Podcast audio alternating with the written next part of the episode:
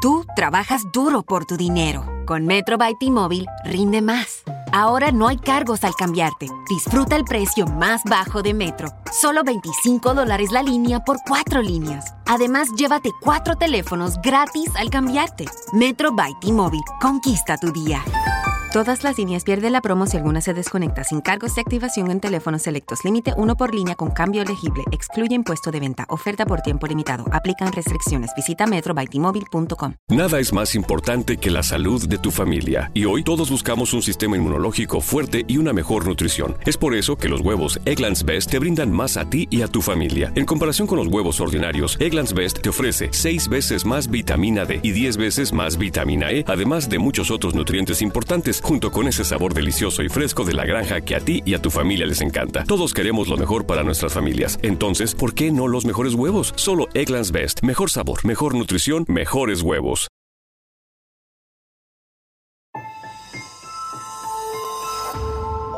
Durante años, se pensó que el Yeti vivía en los Himalayas. ¡Bienvenidos al Himalaya! Hoy, después de una extensiva investigación, sabemos que no es así. El Yeti está en México. Y este es su espacio. Yo, check this out.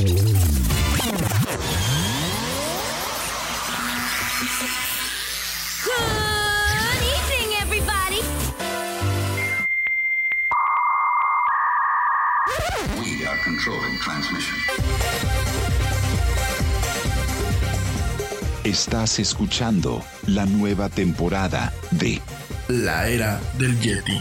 Tecnología, actualidad, arte, música, entretenimiento, política y mucho más en este espacio. La era del Yeti.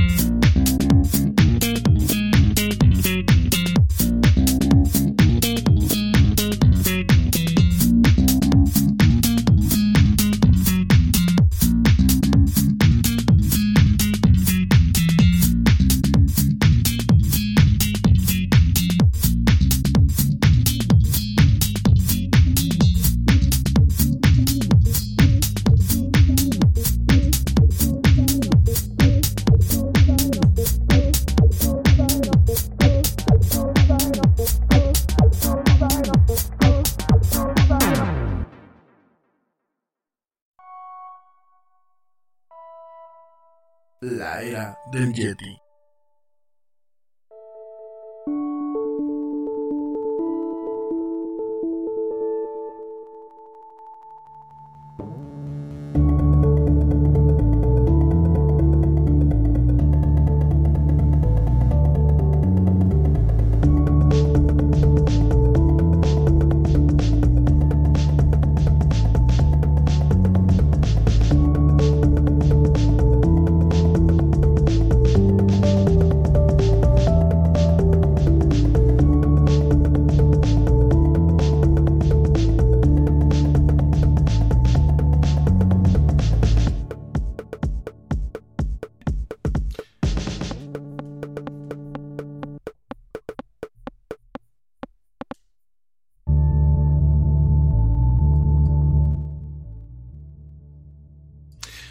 estás? Muy buenas tardes, muy buenas noches o muy buenos días, dependiendo desde dónde y cómo me escuches. Como siempre, te doy la más cálida, la más cordial y la más sincera de las bienvenidas a esto que es el programa más de pelos de la radio, esto que se llama La Era del Yeti. Yo soy Rami Loaiza y como siempre me da un tremendo gusto estar contigo esta tarde de eh, martes, martes 9 eh, de abril. Eh, en una emisión en donde bueno, vamos a estar platicando a lo largo de dos horas de mucha actualidad, mucha tecnología y muchas, muchas otras cosas más. A la gente que me está escuchando en vivo, una disculpa eh, por entrar tan tarde al aire. Por aquí tuvimos un par de problemas con algunas llamadas.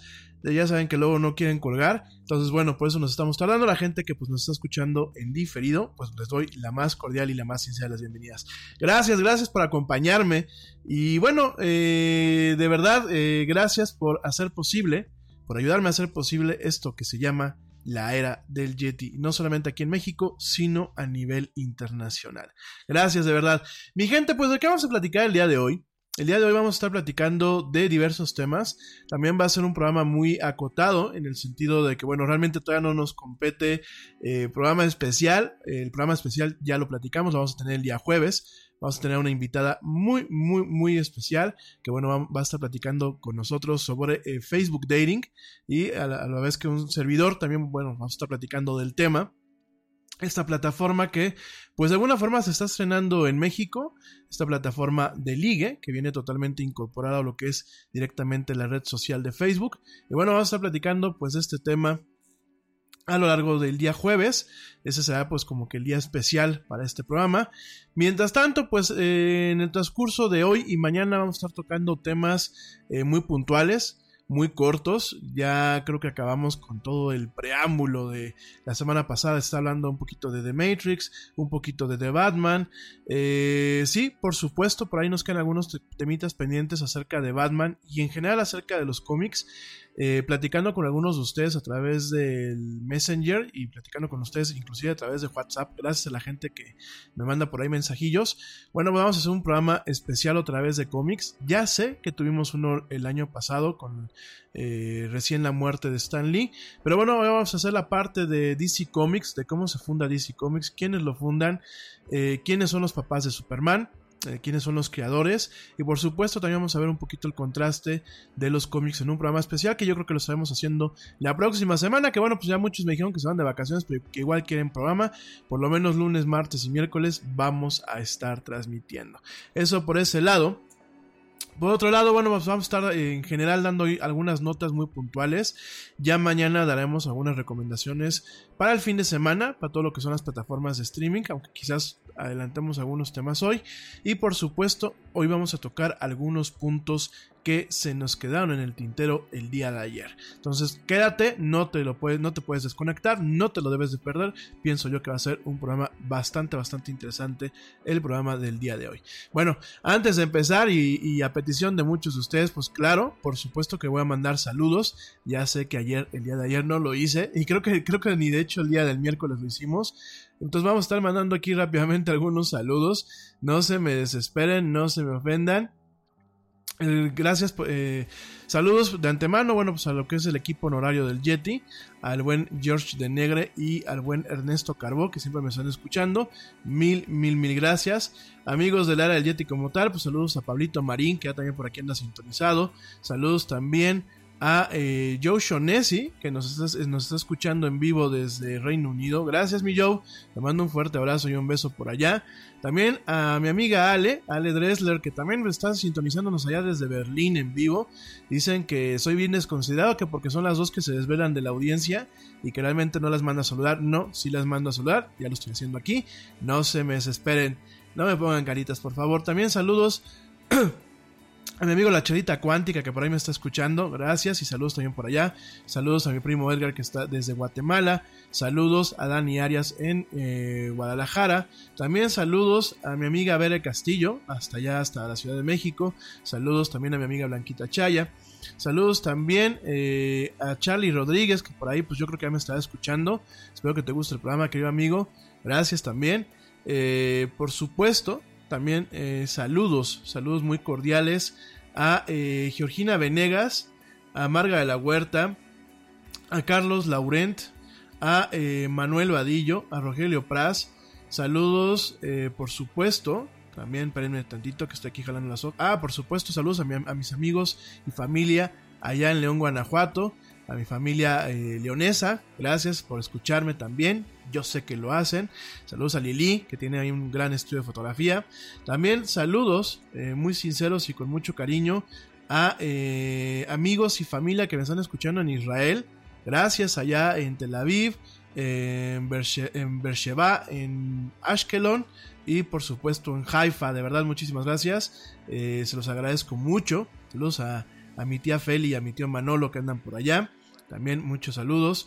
Por supuesto, saludos aquí al norte, a mi familia del norte, saludos a mi tío Leonardo, a mi tía Carolina, gracias por escucharme. También en Cuernavaca a mi tía Ivette y a mi prima Sharon, de verdad, muchísimas gracias. Saludos también a Rogelio González, a Carlos Lara, a Poncho Hernández, a eh, Enrique Cruz, a Claudia Adri, que nos escucha allá en Vancouver, Canadá. También saludos hasta allá, mi querida Claudia Adri.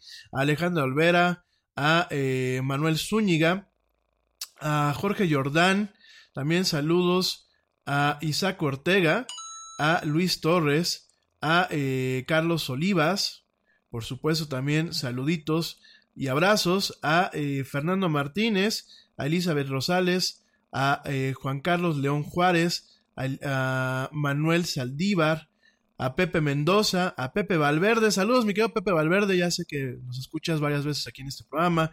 También saludos a Jesús Río Mercado. Saludos a Wilmer, Wilmer Barcena Curro, que nos escucha desde eh, Bogotá, allá en, Colombia. Gracias, Wilmer. También saludos a eh, Manuel Alberto Pérez, a Mauricio Ibáñez, Alberto Villarreal, a Ricardo Sánchez, a José Perdomo, a Carlos eh, Becerra Pérez, a J. JPACZ, también saludos a JPACZ, también eh, saludos a Israel Morales. Nada es más importante que la salud de tu familia y hoy todos buscamos un sistema inmunológico fuerte y una mejor nutrición. Es por eso que los huevos Egglands Best te brindan más a ti y a tu familia. En comparación con los huevos ordinarios, Egglands Best te ofrece 6 veces más vitamina D y 10 veces más vitamina E, además de muchos otros nutrientes importantes, junto con ese sabor delicioso y fresco de la granja que a ti y a tu familia les encanta. Todos queremos lo mejor para nuestras familias. Entonces, ¿por qué los mejores huevos? Solo Egglands Best. Mejor sabor, mejor nutrición, mejores huevos. Te preocupas por la salud de tu familia y hoy un sistema inmunológico fuerte y una mejor nutrición son más importantes que nunca. Es por eso que los huevos Egglands Best te brindan más a ti y a tu familia. En comparación con los huevos ordinarios, Egglands Best te ofrece 6 veces más vitamina D y 10 veces más vitamina E, además de muchos otros nutrientes importantes, junto con ese delicioso sabor fresco de granja que a ti y tu familia les encanta. No son tiempos ordinarios, entonces, ¿por qué darle a tu familia huevos ordinarios? Solo Egglands Best. Mejor sabor, mejor nutrición, mejores huevos. Roberto Enríquez, a Vargas Francisco,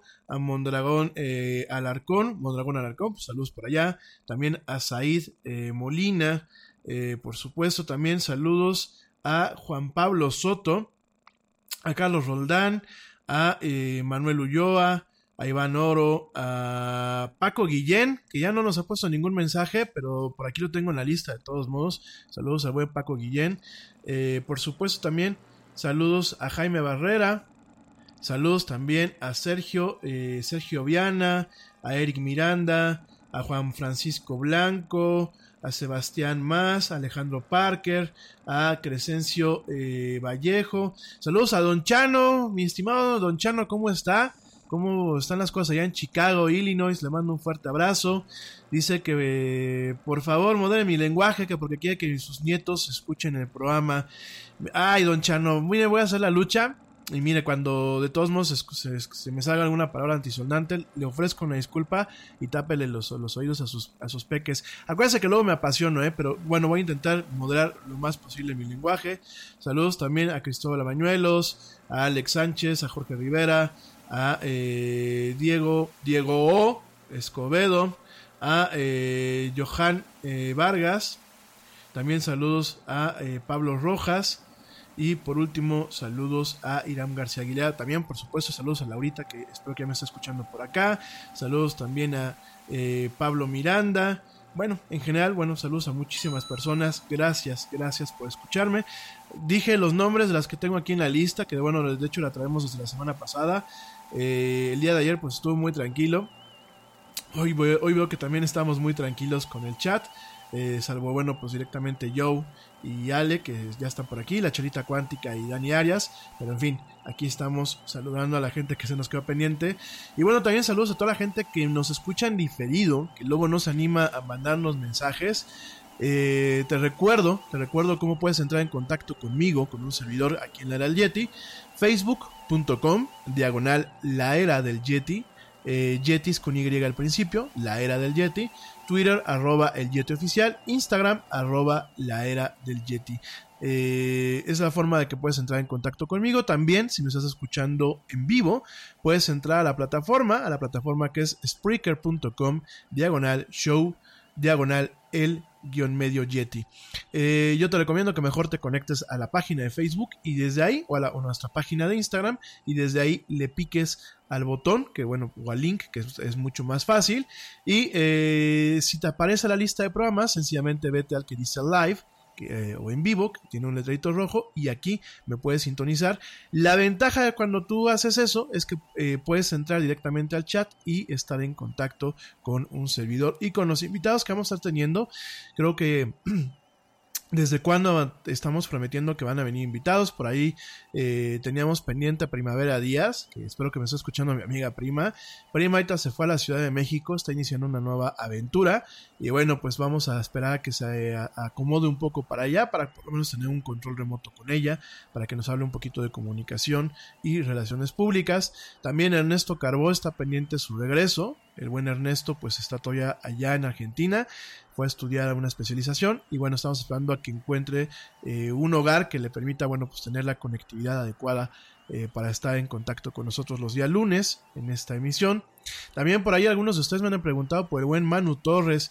Eh, hemos intentado grabar algunos programas los fines de semana. Desafortunadamente, bueno, pues Manu ahorita trae la, agenda un poco, un poco presionada, pero igual vamos a intentar que pronto, pronto se incorpore para que Manu nos platique de mucho arte y de mucha actualidad.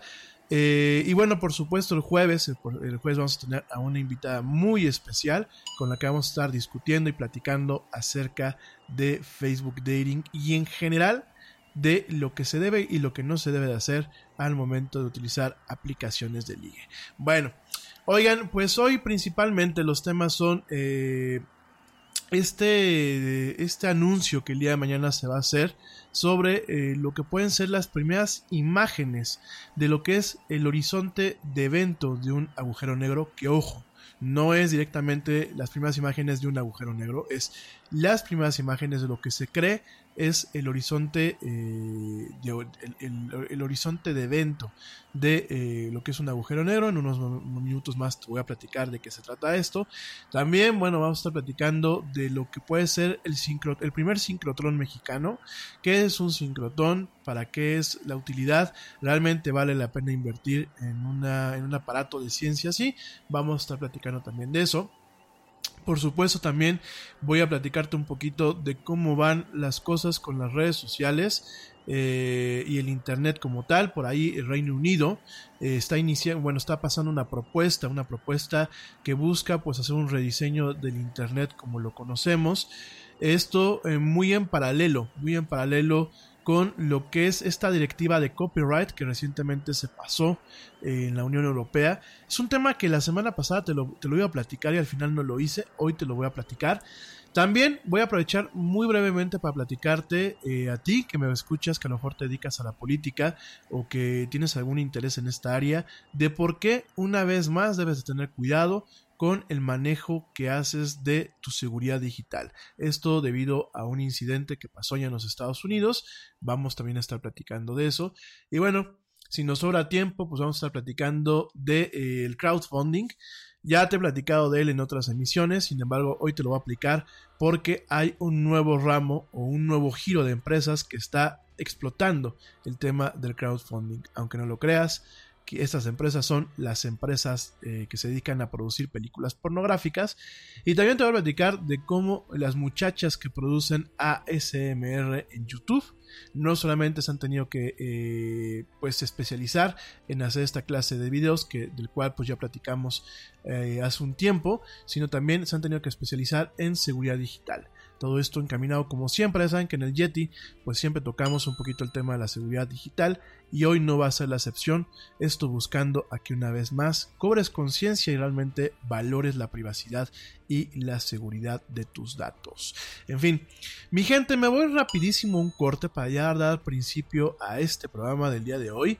No me tardo nada, te vuelvo a recordar nuestras redes sociales, facebook.com diagonal la era del Yeti, Twitter arroba el Yeti oficial e Instagram arroba la era del Yeti.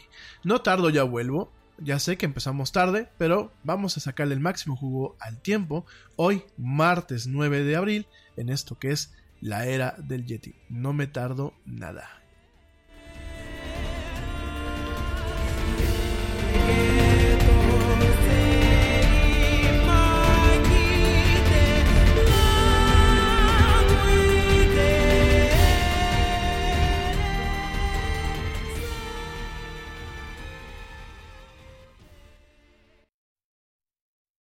Yo, check this out. Este corte también es moderno. No te vayas.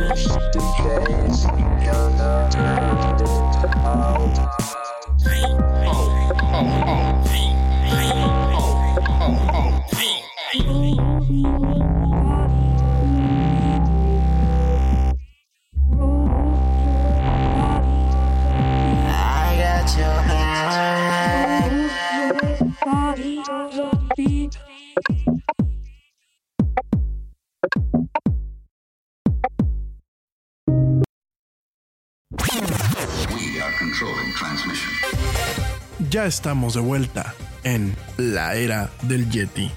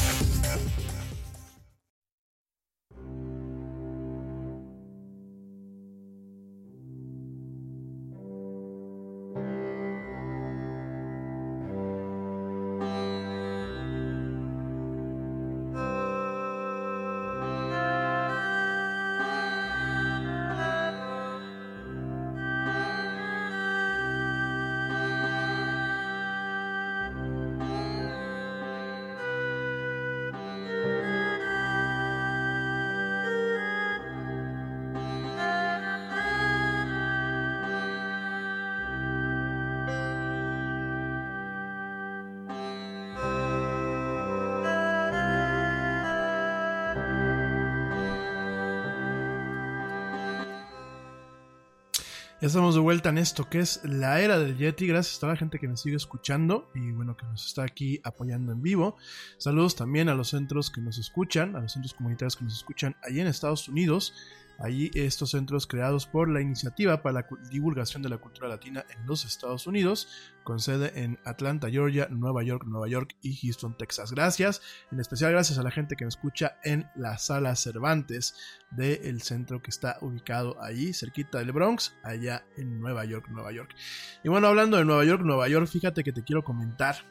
Vámonos, ¿cómo me, cómo me salió eso? No, te quiero comentar que eh, pues desafortunadamente en Nueva York se acaba de eh, pues de alguna forma desatar desatar un estado de emergencia por un brote de viruela. Así como lo escuchas eh, en Nueva York pues directamente se se desata un estado de emergencia un, directamente pues se declara una emergencia una emergencia eh, de salud pública.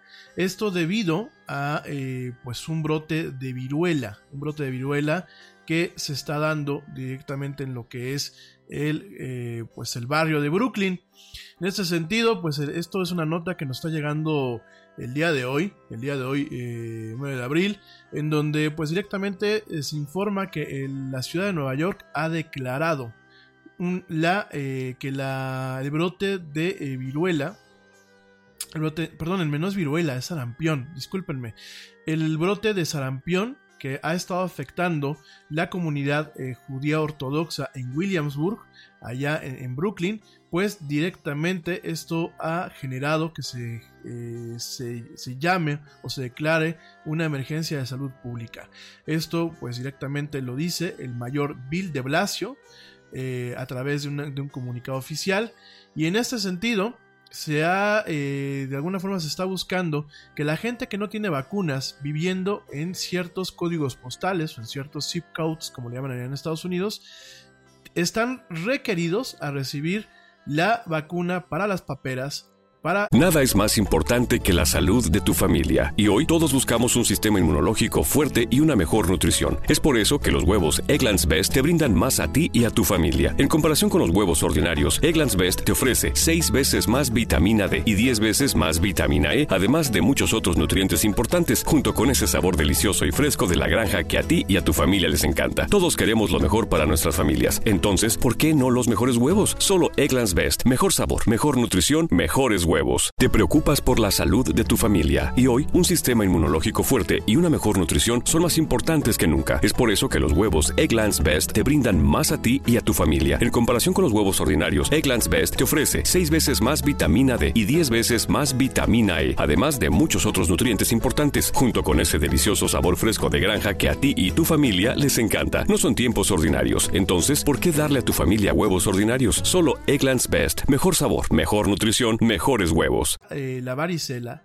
perdón, para el sarampión y para la rubiola, esta vacuna que se le conoce como MMR, esto para evitar que se dispare el brote y proteger a las demás personas, ¿no?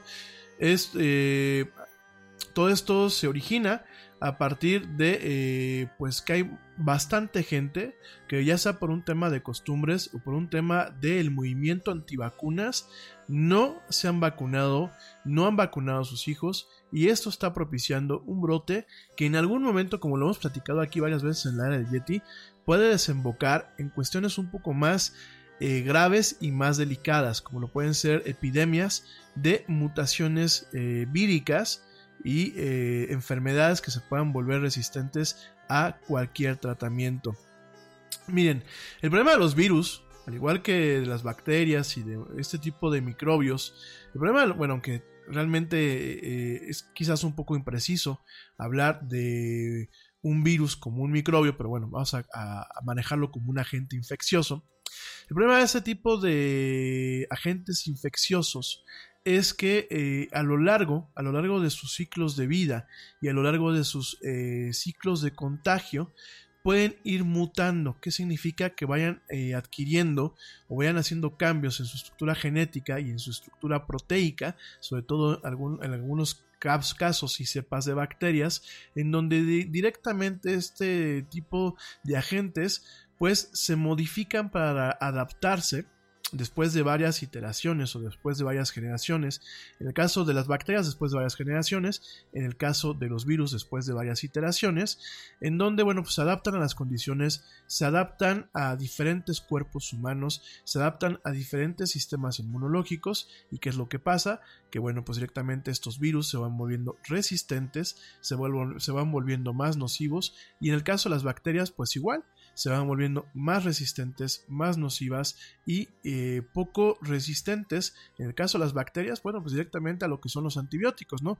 En el caso de los virus, pues cuando se puede atender un virus, usualmente no se utiliza un antibiótico. Ojo, los antibióticos principalmente están enfocados a lo que son las bacterias eh, en el caso de los virus, lo que se utiliza son medicamentos retrovirales, que bueno, lo que buscan es en algún momento evitar que se sigan reproduciendo y disminuir la cantidad de virus que se pueden encontrar en, la sangre y en el organismo, ¿no?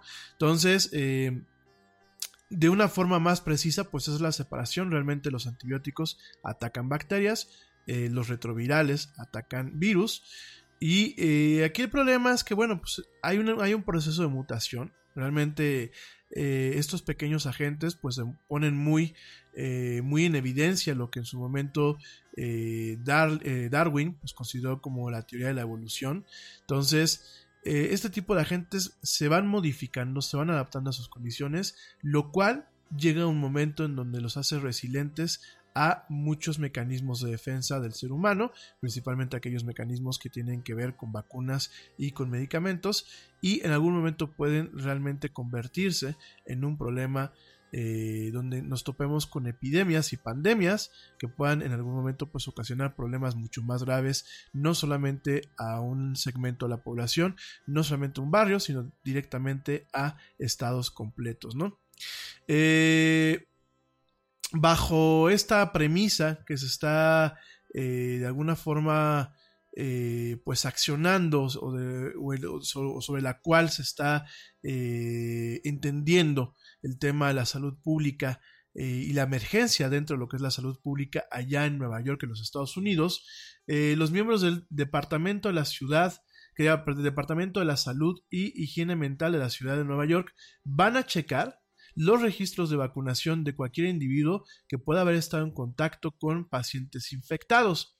Aquellos que no han recibido la vacuna MMR o que no tengan evidencia de inmunidad pueden eh, ser eh, pueden ser castigados con una sanción y con una multa de hasta mil dólares. Así como lo escuchan la gente que está viviendo ahí en Nueva York, en Brooklyn y en Williamsburg, pues aquellos que no tengan comprobante de que hayan sido inmunizados para este tipo de enfermedades o bien que no hayan eh, tenido la vacuna MMR directamente en lo que son las cartillas y que hayan tenido contacto con pacientes infectados, pues van a recibir una sanción de hasta mil dólares por esta situación. En este sentido, el, mayor, el gobernador, el mayor Bill de Blasio, comenta que cada hora cada día importa aquí. Y si la gente eh, pudiese solamente salir y eh, vacunarse, no habría necesidad para tener una multa.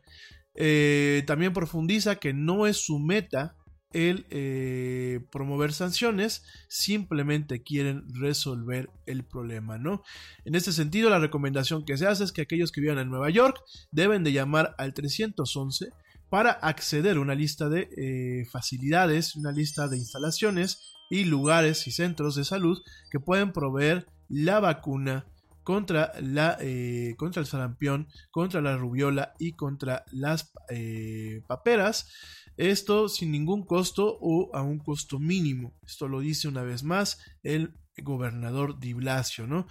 esta pandemia, bueno, esta no, no, es una pandemia, discúlpenme, ya estoy como, como periodista amarillista, mil disculpas. No, este brote, porque realmente todavía es un brote. Este brote comenzó en octubre, de hecho te acuerdas que lo platicamos el año pasado. Eh, hasta la fecha se han reportado 285 casos de eh, sarampión, solamente en Brooklyn y en Queens. Y esto, bueno, pues desde el mes de octubre. El mismo brote es responsable de 15 casos de sarampión en Orange County, New York, y 168 casos eh, de eh, sarampión en Rockland, County, también allá en Nueva York. Eh, este brote comenzó, de acuerdo a oficiales de las instituciones de salud, cuando un niño sin vacunarse se infectó con la enfermedad mientras visitaba Israel principalmente, bueno, por los segmentos de estos judíos ultra ortodoxos, que bueno, pues ellos, eh, como muchos otros segmentos religiosos a nivel mundial, pues se oponen, se oponen totalmente a cualquier avance científico, a, a cualquier avance médico, a cualquier avance que realmente represente una, eh, una evolución no solamente en la calidad de vida de las personas, sino también una evolución en la forma de pensar y entender el mundo. Creo que es la parte más lamentable de muchas religiones.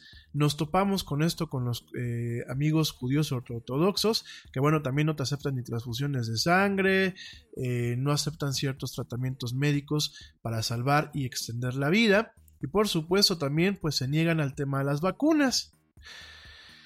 Eh,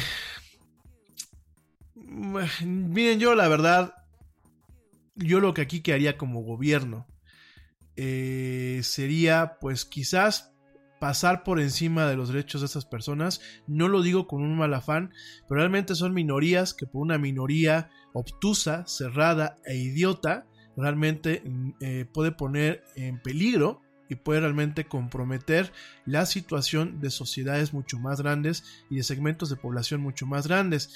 Ustedes me dirán, ¿por qué si las demás personas están vacunadas? Bueno, pues, en primer lugar por el tema de las mutaciones que te acababa de comentar y también porque muchas veces dentro de los segmentos normales no toda la gente se puede vacunar. Hay gente que créeme que quisiera vacunarse, pero que no puede. ¿Por qué? Porque, bueno, pues, tienen directamente eh, sistemas inmunológicos comprometidos.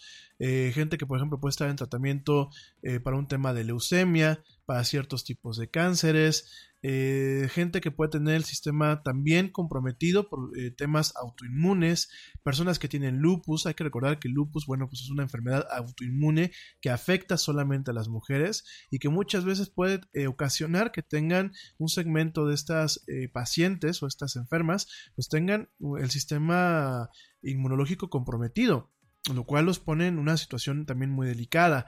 Hay niños que por ciertas enfermedades congénitas también eh, mantienen un sistema inmunológico débil, eh, personas pues también de la calle que pueden tener una situación de vulnerabilidad, ancianos o personas de la tercera edad que también por el tiempo que ha pasado pues puedan también tener una cuestión de un... Eh, una inmunosupresión o directamente pues un sistema inmunológico también comprometido, debilitado. Y bueno, si te pones a ver todas las formas en las que evitar vacunarse puede poner en jaque los cimientos sobre los cuales ciertas sociedades modernas pueden eh, ceñirse, pues aquí, nos, aquí, aquí encontramos realmente un, un problema bastante, bastante grave en donde yo sí consideraría que en ciudades modernas y en ciudadanías modernas, en estados nación modernos, pues debería de haber, eh, además de un, proceso de educación muy profundo, porque no puede ser que a estas alturas la gente siga teniendo dudas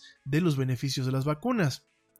Además de, las cuestiones de educación, pues sí debería existir un tema muy riguroso, un tema en donde pues se obligue, eh, a excepción de condiciones médicas, pues que la gente se vacune que sea un requisito para ser un ciudadano eh, en, buen, en buen standing o, en buen talante ante pues una, una sociedad moderna. Yo creo que no podemos seguir tolerando el tema de que la gente pues directamente haga lo que se le da la gana en este aspecto.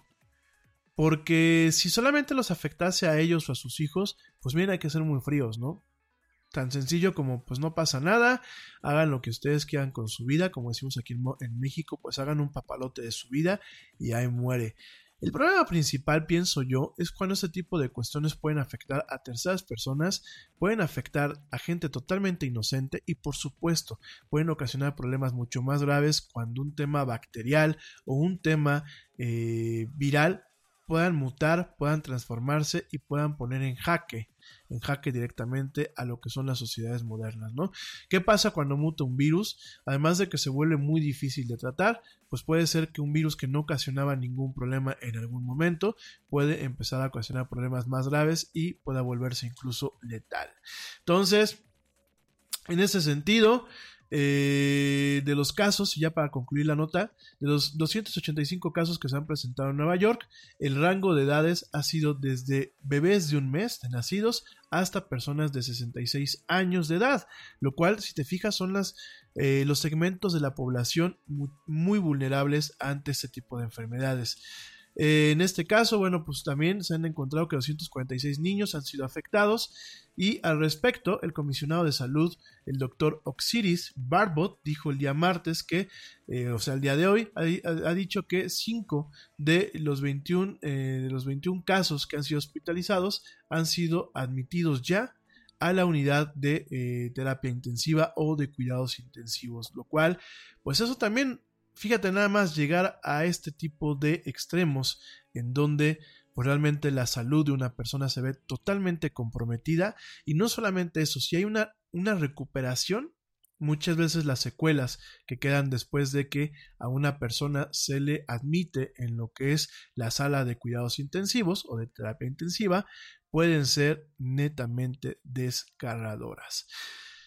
Eh, una vez más, gente, sobre todo la gente que me está escuchando allá en Estados Unidos, gente que me está escuchando en, en estas salas Cervantes de este centro eh, comunitario, yo le, de verdad de verdad me, me uno tanto al gobernador, al mayor Bill de Blasio, me uno a eh, la doctora Oxiris Barbot y también me uno a eh, la doctora Herminia Palacio, que es eh, pues Deputy Mayor, no sé cómo lo traducimos al español, pero bueno, Deputy Mayor para los servicios humanos y de salud, esto es Deputy Mayor for Health and Human Services, pues me uno, me uno a estas personas, primero recomendando por favor que se pongan la vacuna, es una vacuna muy segura, eh, vuelvo a lo mismo, que platicamos hace unas semanas, no hay un tema de eh, que eh, las vacunas tengan mercurio. Ya te platiqué que es un componente del mercurio que se utilizaba antes en las vacunas como un conservador, justamente para que no se echaran a perder. Ya no se incluye este biocomponente. Las vacunas son totalmente seguras. Aún así, no hay indicios de que en su momento se eh, eh, produjera un tema de autismo por el, por el uso de las vacunas. No hay ningún estudio, por favor gente, entiéndanlo.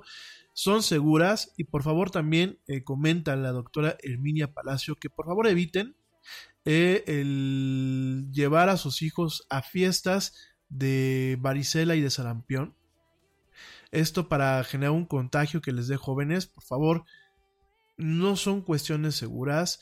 No es necesario que a los niños les dé eh, de jóvenes esta enfermedad, para eso se encuentran las vacunas y por favor hay que tener mucho cuidado con estas tendencias, con la falsa, eh, falsa información, fake news o la desinformación que muchas circula en redes sociales y en plataformas de mensajería instantánea y en general por favor hay que tener cuidado con lo que se hace. A los amigos que son judíos, pues nada, no hay nada ni en la Torá, ni en la ley tal, ni, ni, en las leyes talmúdicas que prohíban las vacunas. Esto lo dice pues la doctora Oxiris Barbot. Entonces, por favor, por favor, no caigan en tonterías, por favor no muestren ignorancia voluntaria. Recuerden que bueno, el ser humano pues somos naturalmente ignorantes, pero en nosotros está el quitarnos esta, esta ignorancia y el querer vivir bajo su yugo y tengamos cuidado porque lo que ahorita es una molestia y es una emergencia de salud pública, el día de mañana se puede volver una situación muy desafortunada en donde ya empecemos a hablar de epidemias, de pandemias y de problemas de salud a nivel global. Entonces, bueno, esto quería comentarlo una vez que estamos platicando del tema de Nueva York. Así como dice el meme este tan famoso que está ahorita de moda, este, se tenía que decir y se dijo. Y bueno, por aquí me estaban eh, preguntando que de dónde surgió este meme donde, bueno, pues vemos a un pollito, un pollito mutante que sale pegando en la, en la mesa y diciendo se tenía que decir y se dijo. Y fíjate que esta, el origen de este meme que pues ya se puso de moda, inició en el videojuego Club Penguin, este que era un videojuego en línea, en donde, bueno, pues... Eh, en Target, la salud de todos es nuestra máxima prioridad. Por eso requerimos que todos usen mascarilla o alguna otra cubierta en el rostro, además de dar mascarillas y guantes para proteger a nuestro equipo. Todos los días limpiamos las tiendas a profundidad, también los carritos y canastas después de cada uso. Recuerda que cuentas con nuestros servicios de compra fácil, sin contacto, como Drive Up y entrega el mismo día. Creemos en estar siempre cuidándote. Siempre lo haremos. Conoce más en target.com diagonal a Bullseye View. Era un mundo virtual que tenía personajes eh, principales a pequeños pingüinos y otras otras aves que podían caminar, hablar y jugar juegos y participar en actividades con otros jugadores. Este mundo virtual que en mucho tiempo perteneció a Disney después de que en su momento fue adquirido y fue promovido en las diferentes franquicias que Disney eh, tiene actualmente. Yo me acuerdo que lo llegué a ver comerciales del Club Penguin directamente en los canales de Disney XD y de Disney como tal. Entonces, bueno, fue un, multijugador que aparte era a través, primeramente a través de un, sitio web, después se sacaron algunas aplicaciones móviles. Se volvió tan famoso y popular que, bueno, pues se convirtió en una comunidad en línea eh, con demasiadas cuentas, con demasiados usuarios, con demasiado movimiento y de ahí, de ahí surge, esta frase y surge este personaje en donde se dice que eh, se tenía que decir y se dijo, ¿no? Entonces, nada más para que lo sepas, pues es un meme que surge, es un meme que de alguna forma intenta poner énfasis en verdades o énfasis en opiniones. Y bueno, pues de ahí viene este famoso meme de eh, aquí se, tenía que decir y se dijo, y lo acabamos, lo de decir, pues principalmente con el tema de la vacunación allá, allá en... Eh, allá en Estados Unidos. Entonces solamente para que lo tomes en cuenta. La era del Yeti. Y bueno, vamos a pasar a otros temas. Saludos a mi primo Edgarín, que ya está por aquí conectado. Te mando un fuerte abrazo, querido primo. Ya sé que ustedes no están allá con el horario de verano.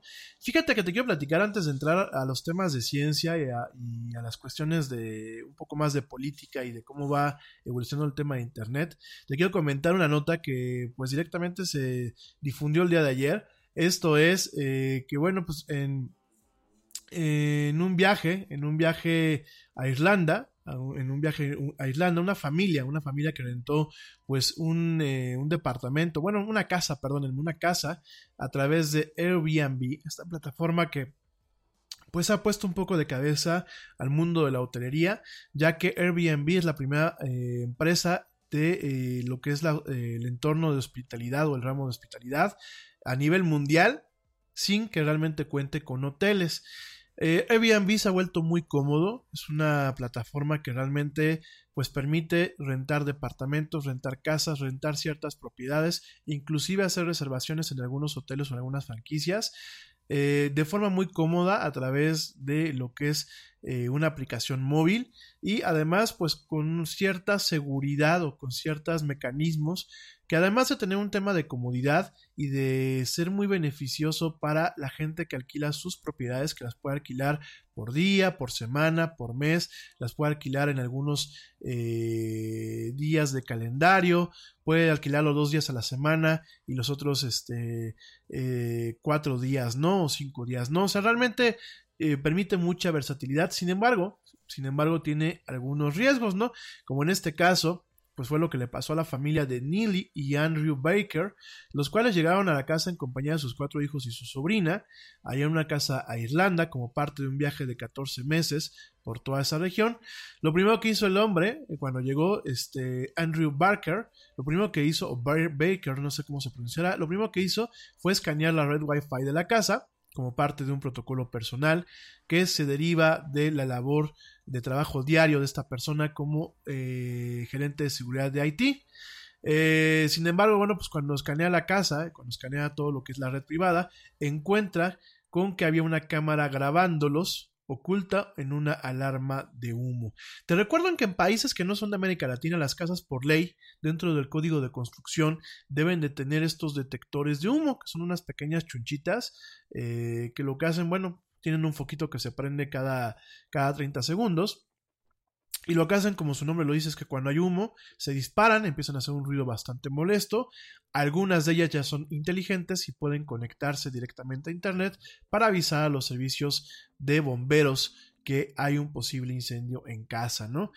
Pero muchas de estas eh, alarmas de humo, sensores de humo, muchas son falsos y ha habido un, incremento en la venta de ese tipo de aparatitos donde pues no tienes el sensor, solamente tienes una cámara en plataformas como eBay y Mercado Libre y esto ha propiciado que muchas veces ese tipo de juguetitos o de camaritas pues puedan ser utilizadas de forma indiscreta y sin consentimiento dentro de entornos como lo son oficinas, hospitales, hoteles y en este caso pues directamente en una casa de Airbnb, ¿no? Cuando Andrew después de escanear la red para encontrar qué dispositivos estaban conectados pues se da cuenta que había pues una cámara mostrando y grabando la actividad de su familia Inmediatamente se puso en contacto con Airbnb para denunciar lo que estaba ocurriendo. Sin embargo, la única respuesta que en su momento obtuvo fue que si cancelaba el servicio, no recuperaría ni el depósito ni su dinero, ¿no? Eh, lo que siguió, bueno, pues de acuerdo a, las notas, es que se puso en contacto con su dueño, quien al escuchar que la familia había descubierto la cámara, colgó repentinamente, ¿no? Después, más tarde, fue el, el mismo dueño que se puso en contacto con ellos para asegurar que esa era la única cámara en la casa y jamás aclaró si se estaba grabando o transmitiendo en vivo, ¿no? En ese sentido, bueno, la familia en su momento no recibió apoyo de Airbnb, solo una promesa de investigación que culminó en la suspensión temporal y eventual eh, exoneración del dueño y no fue hasta que Nestle hizo pública su historia a través de las redes sociales que la plataforma expulsó definitivamente a este dueño de sus registros, ¿no? Bueno, fíjense que eso es el, problema que muchas veces se tiene. Eh, en ocasiones para este tipo de empresas es muy difícil eh, poder ser juez al respecto de ese tipo de conflictos ¿Por qué? Porque eh, en ocasiones el cliente ha sido el que se quiere pasar de vivo. De hecho, por ejemplo, pues en, lo que es eBay nos encontramos en el día a día personas que intentan defraudar a los vendedores, personas que intentan defraudar lo que son las plataformas. También nos ha, eh, tocado verlo, eh, por ejemplo, con Uber y con, pues ahora lo estamos viendo con Airbnb. Pero por otro lado, también siempre, existe la figura del vendedor abusivo, que bueno, pues esos en, eBay abundan a pesar del sistema de ratings que en ocasiones se tienen. Eh, en el tema de Uber, pues nunca nos falta el, mal chofer. Y eh, por supuesto, en el caso de Airbnb, pues nunca falta el mal casero, ¿no? Esta historia, ¿cómo acabó? Bueno, pues de acuerdo a una declaración a CNN, a CNN, Airbnb dijo que el manejo original de la situación no cumplió con los estándares que ellos mismos ponen para el, tema de servicio de atención a clientes y aclaró que la estadía se le reembolsó a la familia de forma completa, de forma precisa y que aparte se les permitió quedarse en otra propiedad libre de costo, ¿no? Eh, tras esta experiencia, bueno, pues eh, eh, lo que fue Andrew, Andrew, Andrew Berker, comenta que los viajeros carguen con aplicaciones o que carguen con computadoras que tengan aplicaciones que puedan escanear redes para encontrar no solamente otros dispositivos que puedan estar escuchando, sino cámaras y micrófonos ocultos dentro de lo que es las residencias donde se quedan, ¿no? Eh, en este caso, pues Airbnb por su lado sostiene que los incidentes negativos en las casas anunciadas en su plataforma son increíblemente raros. Miren gente, yo sé que no todos somos eh, gerentes de IT, yo sé que no se puede ir por la vida desconfiando de eh, lo que pasa en el mundo y desconfiando de esta clase de servicios, pero no está de más que si realmente tienes un poquito de conocimiento o gustas aprender eh, sobre este tipo de temas para que tú puedas tomar eh, precauciones y manejar este protocolo, pues no lo hagas. A pesar de que yo creo que eh, son los menos las personas que tienen este tipo de depravaciones o este tipo de cuestiones, pues de todos modos hay que tener cuidado porque pues nuestra suerte no es infalible y nunca falta que nos toque quedarnos en un lugar así. Esto también lo quiero extender a la gente que se dedica a viajar de forma profesional, temas por ejemplo de artistas, temas por ejemplo de equipos de ventas, políticos, como ya lo vamos a ver aquí, ahorita en unos minutos, se los recomiendo que eh, e, eduquen a sus equipos y se eduquen ustedes mismos para protegerse de este tipo de herramientas, juguetes y sistemas que puedan en algún momento poner en jaque su privacidad y que puedan conllevar a problemas un poco más graves en torno a lo que es su persona, no solamente a su persona digital, sino a su persona física, a su persona del mundo real. Entonces, bueno, nada más para que lo tomen en cuenta y sobre todo, pues paren, paren bien, abran bien los ojos y, y pongan, pongan bien este, la vista, paren bien, bien, paren bien los oídos y pongan bien la vista en torno a todo este tipo de situaciones cuando ustedes van a un hotel, porque hay hoteles que pueden grabarlos y que pueden tener inclusive aparatos de escucha, sobre todo si ustedes son artistas o sobre todo si ustedes son personas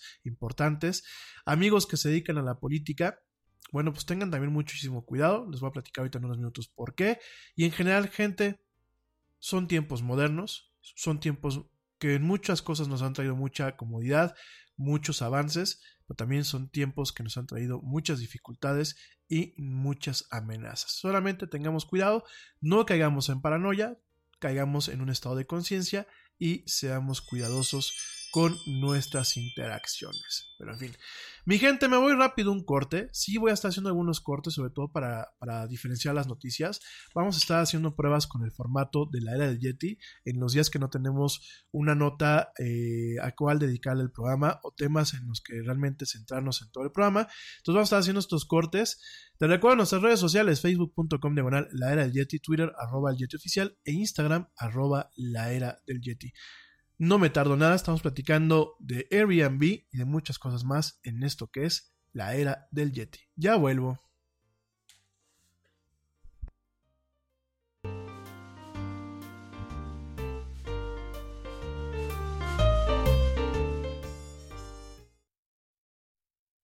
Yo, check this out. Este corte también es moderno. No te vayas.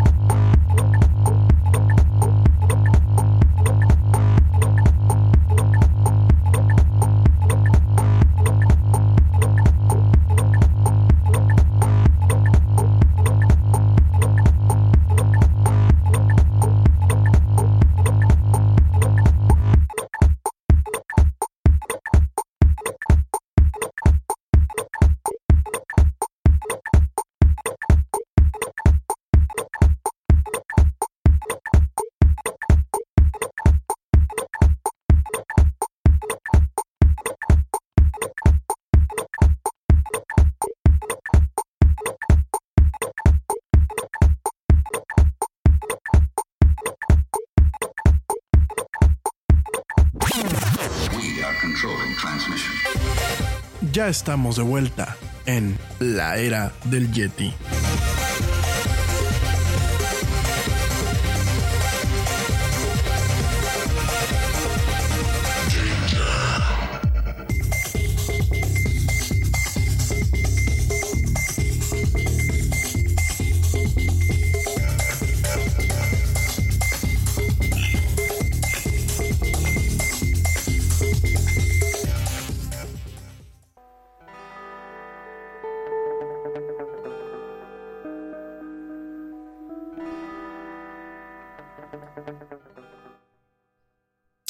Estamos de vuelta en esto que es la era del Yeti. Saludos a mi amiga Moni Castillo, que también me escucha eh, todos los días aquí en la era del Yeti. Saludos, mi querida amiga, gracias por escucharme. También saludos a mi amiga Liz Robles, alias La Huesitos, que también por ahí me está escuchando. Gracias, querida amiga. Y por supuesto, también saludos, saludos a Miss Jessica, Miss Jessica Ashley, que recientemente me agregó en Instagram. Le quiero mandar un saludo si me está escuchando. Nice. Eh, it's a pleasure. Eh, that you are following me and, and also it's uh, an honor. Nada es más importante que la salud de tu familia y hoy todos buscamos un sistema inmunológico fuerte y una mejor nutrición. Es por eso que los huevos Egglands Best te brindan más a ti y a tu familia. En comparación con los huevos ordinarios, Egglands Best te ofrece 6 veces más vitamina D y 10 veces más vitamina E, además de muchos otros nutrientes importantes, junto con ese sabor delicioso y fresco de la granja que a ti y a tu familia les encanta. Todos queremos lo mejor para nuestras familias. Entonces, ¿por qué no los mejores huevos? Solo Egglands Best. Mejor sabor, mejor nutrición, mejores huevos. Nada es más importante que la salud de tu familia. Y hoy todos buscamos un sistema inmunológico fuerte y una mejor nutrición. Es por eso que los huevos Egglands Best te brindan más a ti y a tu familia. En comparación con los huevos ordinarios, Egglands Best te ofrece 6 veces más vitamina D y 10 veces más vitamina E, además de muchos otros nutrientes importantes, junto con ese sabor delicioso y fresco de la granja que a ti y a tu familia les encanta. Todos queremos lo mejor para nuestras familias. Entonces, ¿por qué no los mejores huevos? Solo Egglands Best. Mejor sabor, mejor nutrición, mejores huevos. Bueno, eh, rápidamente, supongo yo que querrás aprender también español, así que bueno, gracias, gracias a la gente que me sigue, gracias a la gente que me sigue escuchando. Déjame, te voy a platicar el día, eh, además de todo esto que te estaba contando hace unos minutos, rápidamente te comento. En noticias un poco más agradables es que eh, ya se van a poder enviar ya se podrá enviar y recibir dinero por WhatsApp en México. Esto ya que Santander se ha convertido en el primer banco en este país en ofrecer la posibilidad de enviar y recibir, eh, dinero a través de WhatsApp. Eh, eh, utilizando exclusivamente la aplicación, ¿no? Se trata de WhatsApp Payments, como han estado en otras partes del mundo con la plataforma, que también se espera que llegue este mismo año a México, sino se trata de un servicio desarrollado exclusivamente por Santander que integrará a la plataforma de mensajería instantánea. Por esta razón, bueno, la institución financiera presentó Santander Tap, que es el nombre de su servicio para enviar y recibir dinero por WhatsApp. Esta plataforma, bueno, directamente lo que permite es a través de sus aplicaciones móviles, ya sea la aplicación de Supernet y también la aplicación de Santander Tap, que es una aplicación independiente, te va a permitir que puedas directamente generar lo que es eh, pues un enlace especial en donde pues tú lo vas a poder compartir directamente desde la aplicación para poder enviar y recibir dinero a través de Santander. El servicio solamente está disponible eh, a través de Santander ahorita para los cuentavientes de Santander y se espera que a finales de este año llegue lo que es WhatsApp Payments, en donde podrás utilizar cualquier tarjeta de débito o de crédito para poder hacer y recibir pagos a través de esta plataforma. Entonces, bueno, pues eso ya es un buen comienzo. Digo, no es la primera plataforma que lo hace, porque pues por ejemplo a través de PayPal y de la parte de paypal.me, pues ya también se pueden generar ese tipo de enlaces para cobrar y para, y, para pagar, ¿no? Entonces, pero bueno, vamos a dejarlo así, es la nota que presentó el día de hoy Santander, muy interesante que pues en México nos está llegando ya la modernidad con el tema de los servicios financieros y bancarios, por supuesto, todavía nos queda mucho más, pero creo que vamos, creo que ahí vamos, ahí vamos, ahí la vamos llevando, ¿no? Eso por un lado. Por otro lado, pues déjame, te platico hablando de servicios, que en Netflix está lanzando una suscripción mensual exclusivamente para teléfonos que solamente te va a costar 17 pesitos. Eh, Netflix, bueno, pues directamente está creando una, perdónenme, es una suscripción semanal, ¿eh? Discúlpenme, no es una, una, suscripción mensual, es una suscripción semanal, en donde, bueno, pues es un plan exclusivamente para teléfonos. ¿Qué significa esto? La única pantalla en donde tú vas a poder acceder a la programación de Netflix y solamente eh, una pantalla al mismo tiempo será la de tu teléfono celular o bien la de eh, tu iPad, ¿no? Este nuevo plan eh, viene pues, prácticamente costando 70 pesos y eh, actualmente, no se me emocionen, actualmente solamente aplica en la India. Eh, en, la India como, una, como un esfuerzo por llevar a una nación que está en desarrollo opciones, opciones de bajo costo. Eh, yo no creo, yo no creo que en México en algún momento no tengamos este plan. Muchas de las cuestiones que se han lanzado en algún momento en la India o en lo que son los países que conforman el entorno de las BRICS, ¿qué son las BRICS? Es Brasil, Rusia, India, China, eh, lo que son los países, perdónenme, que se encuentran de esto, dentro de esta categoría, que son países que están en desarrollo a pesar de, tener todas unas limitantes económicas. Bueno, pues directamente yo no creo que en algún momento en México no lo tengamos. Es más, me atrevo a pensar que quizás eh, Netflix con la apertura de sus oficinas en México, teniendo ya un ámbito de marketing local, pues probablemente sí lo, sí lo abra, sí, sí, lo llegue a ver o sí, lo, sí abra este plan. Y bueno, este, esta suscripción tiene algunas limitantes, como que eh, no se puede ver ningún video en más de una pantalla, no cuenta con una resolución HD ni Ultra HD, que bueno, realmente pues no hay dispositivos que tengan Ultra HD, lo más que nos quedamos en temas de dispositivos móviles es en el HD, y eh, sola, eh, ¿cómo se llama? Solamente se van a poder descargar algunas plataformas para su visionado fuera de línea pero son menos de las que usualmente tienen en su catálogo, ¿no?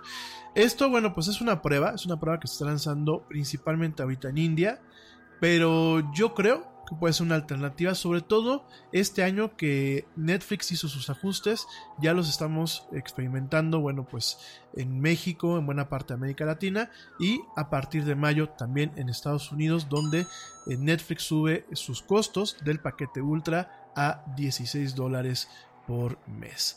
En fin, solamente para que lo contemples.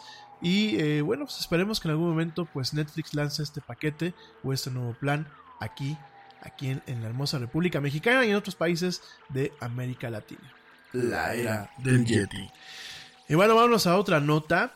Eh, esto principalmente, pues eh, el día de ayer me quedé con las ganas de platicarte sobre eh, dos cuestiones que esta semana pues van a definir lo que es la ciencia, ¿no? En primer lugar, déjame te cuento acerca del de, anuncio que el día de mañana se va a hacer. Este anuncio que pues ya habíamos anunciado desde hace prácticamente 15 días. Es un anuncio muy importante. Es un anuncio que realmente nos está, eh, pues de alguna forma, eh, amenaza, amenaza con eh, reescribir varias nociones que tenemos acerca de la astronomía y de la astrofísica.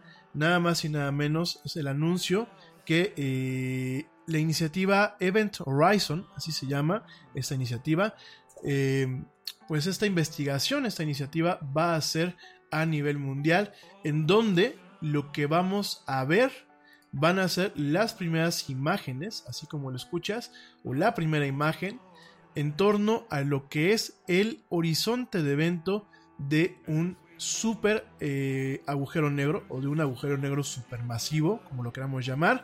Esto pues directamente es una iniciativa que ha sido eh, tremenda, ha sido eh, algo que ha sido un esfuerzo totalmente internacional te lo voy a platicar en unos minutos más. Incluso ha habido un equipo, un equipo de científicos mexicanos que han estado, han estado involucrados en esta iniciativa que pues ya, ya pinta. Esperemos que no solamente sea el hype.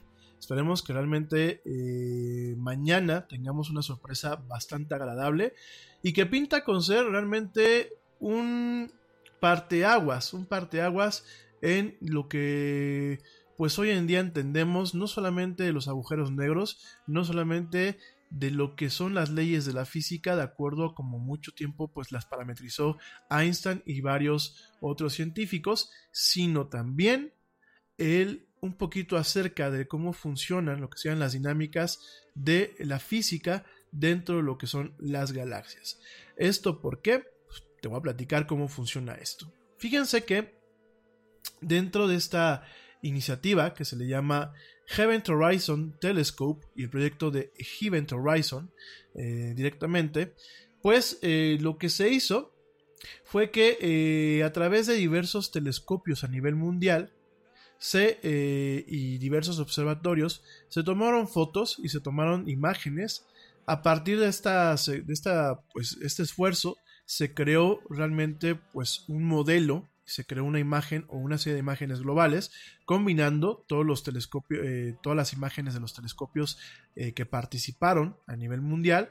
En conjunto, bueno, pues todos estos equipos construyeron un telescopio virtual tan grande como el planeta Tierra. Háganse de cuenta que, bueno, pues el radio de la, eh, del telescopio, pues prácticamente es eh, el radio de una de las caras, eh, bueno, de, la- de una de las partes de la esfera que es nuestro planeta Tierra. Que realmente el planeta Tierra no es una esfera como tal.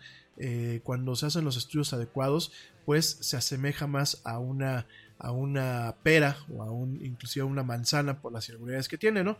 Pero bueno, con fines prácticos, pues se utilizó una serie de telescopios de precisión de alto poder que capturaron eh, y se enfocaron directamente a un punto de lo que es el cielo eh, nocturno eh, aquí en la Tierra y de alguna forma intentaron capturar lo que es el anillo, lo que es la zona, la zona de referencia, lo que se le conoce como horizonte de evento, de lo que es uno de los super agujeros negros más importantes o de alguna forma más notorios que hemos en, el- en este momento pues pronosticado porque realmente los agujeros negros todavía existen o sea se, se sabe que existen se han creado modelos para explicarlos se han creado algunas cuestiones que intentan de alguna forma justificar su existencia y de alguna forma también dimensionarla sin embargo, realmente eh, los agujeros negros no se han podido observar hasta la fecha, ¿no? Y en el caso de los agujeros negros supermasivos o superagujeros negros, tampoco se han podido ubicar de una forma precisa. Se piensa que existen al menos uno eh, dentro del núcleo de, de las eh, galaxias.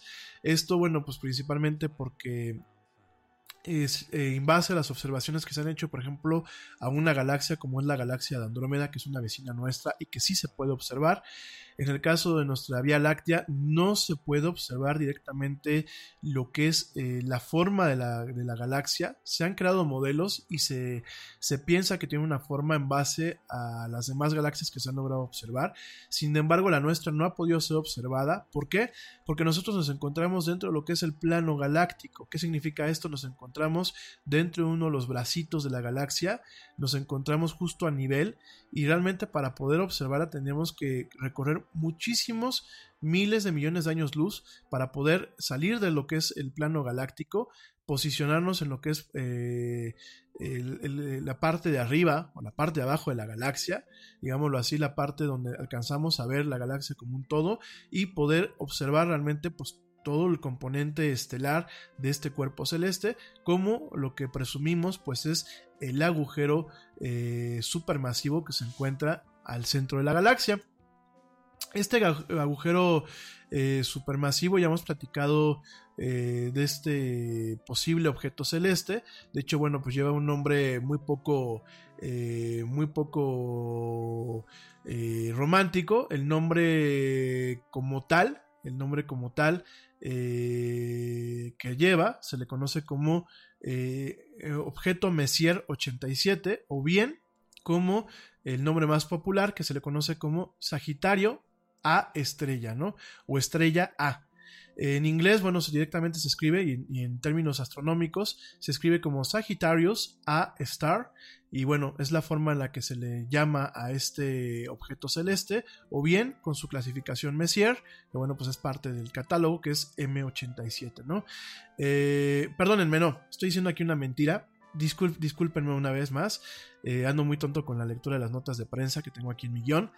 Perdónenme. Hay, eh, se observaron dos eh, posibles eh, agujeros negros durante una semana en abril y durante unos meses el año pasado.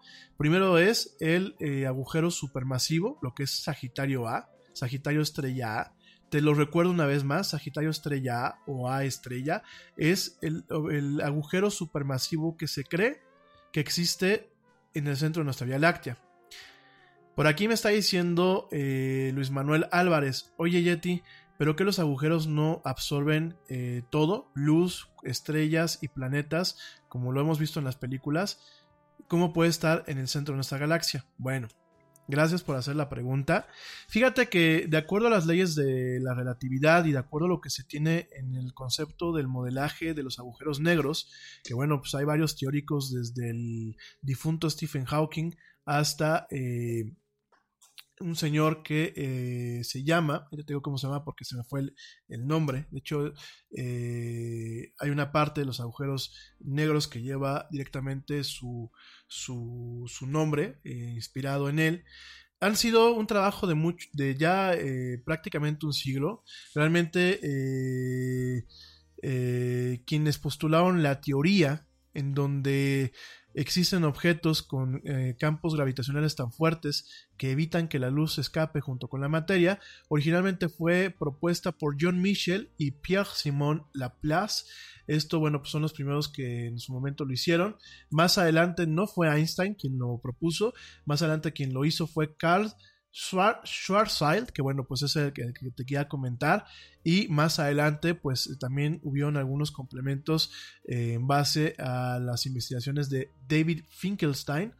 Por supuesto, eh, también en su momento eh, Einstein le incorporó lo que es la esencia de la existencia de lo que son los agujeros negros y más adelante bueno pues también directamente personas como Hawking de alguna forma intentaron predecir lo que son los eh, horizontes de evento, que es lo que te voy a platicar ahorita, así como lo que es la radiación Hawking, que lo lleva, lleva, lleva el nombre de esta radiación, y la forma en la que, en teoría, constantemente están ah, generándose eh, agujeros negros de todos los tamaños, inclusive pequeños microagujeros negros, que así como surgen, inmediatamente se cierran, no alcanzan a dejar una huella en lo que es el continuo espacio-tiempo, y bueno, pues directamente eh, son teorías que llevan durante muchísimo, muchísimo, muchísimo tiempo, ¿no?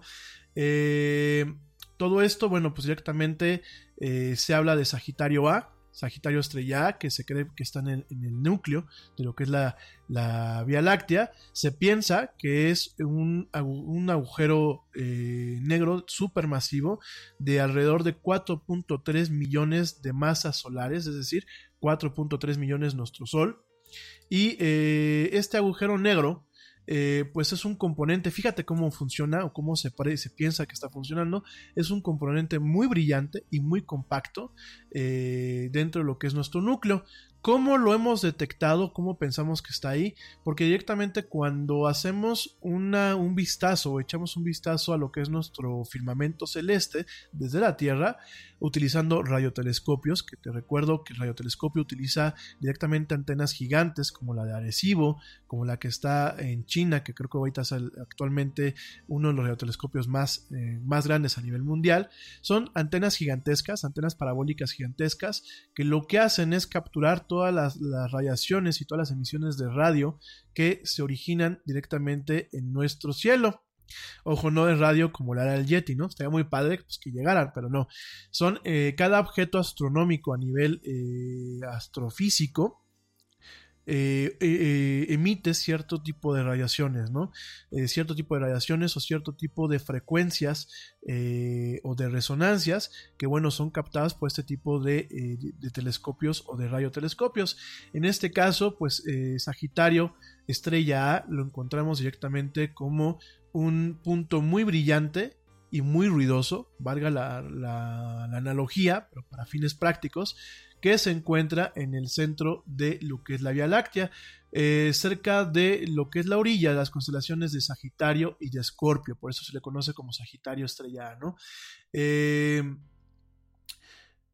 es parte de una de un tipo de conjunto de eh, fenómenos o de objetos estelares que se le denomina como Sagitario A, tal cual, y por eso directamente recibe el nombre que lo diferencia como Sagitario Estrella ¿no? Eh, actualmente, bueno, pues eh, se, acepta que este tipo de agujeros negros se encuentran prácticamente en, prácticamente en todas las galaxias que son espirales o elípticas y eh, no se ha podido observar eh, de forma óptica debido a eh, el efecto de lo que se le conocen como 25 magnitudes de extinción eh, de lo que es el fenómeno celeste, sobre todo porque tenemos nubes de gas y polvo entre lo que es el superagujero negro y lo que es nuestro planeta Tierra. Si ustedes ven fotos de la Vía Láctea, ustedes van a ver que hay manchas. Las manchas no son nubes, porque por ahí alguien el otro día me decía, es que siempre salen las fotos de la Vía Láctea nubladas. No, no son nubes. Esa, bueno, a ver, déjenme hacer una aclaración, porque a lo mejor mi amigo directamente dijo algo que es válido, ¿no? A todas esas manchas de polvo, de polvo cósmico, de polvo y de, gas, se les conoce como nubes de Oort así se les denomina.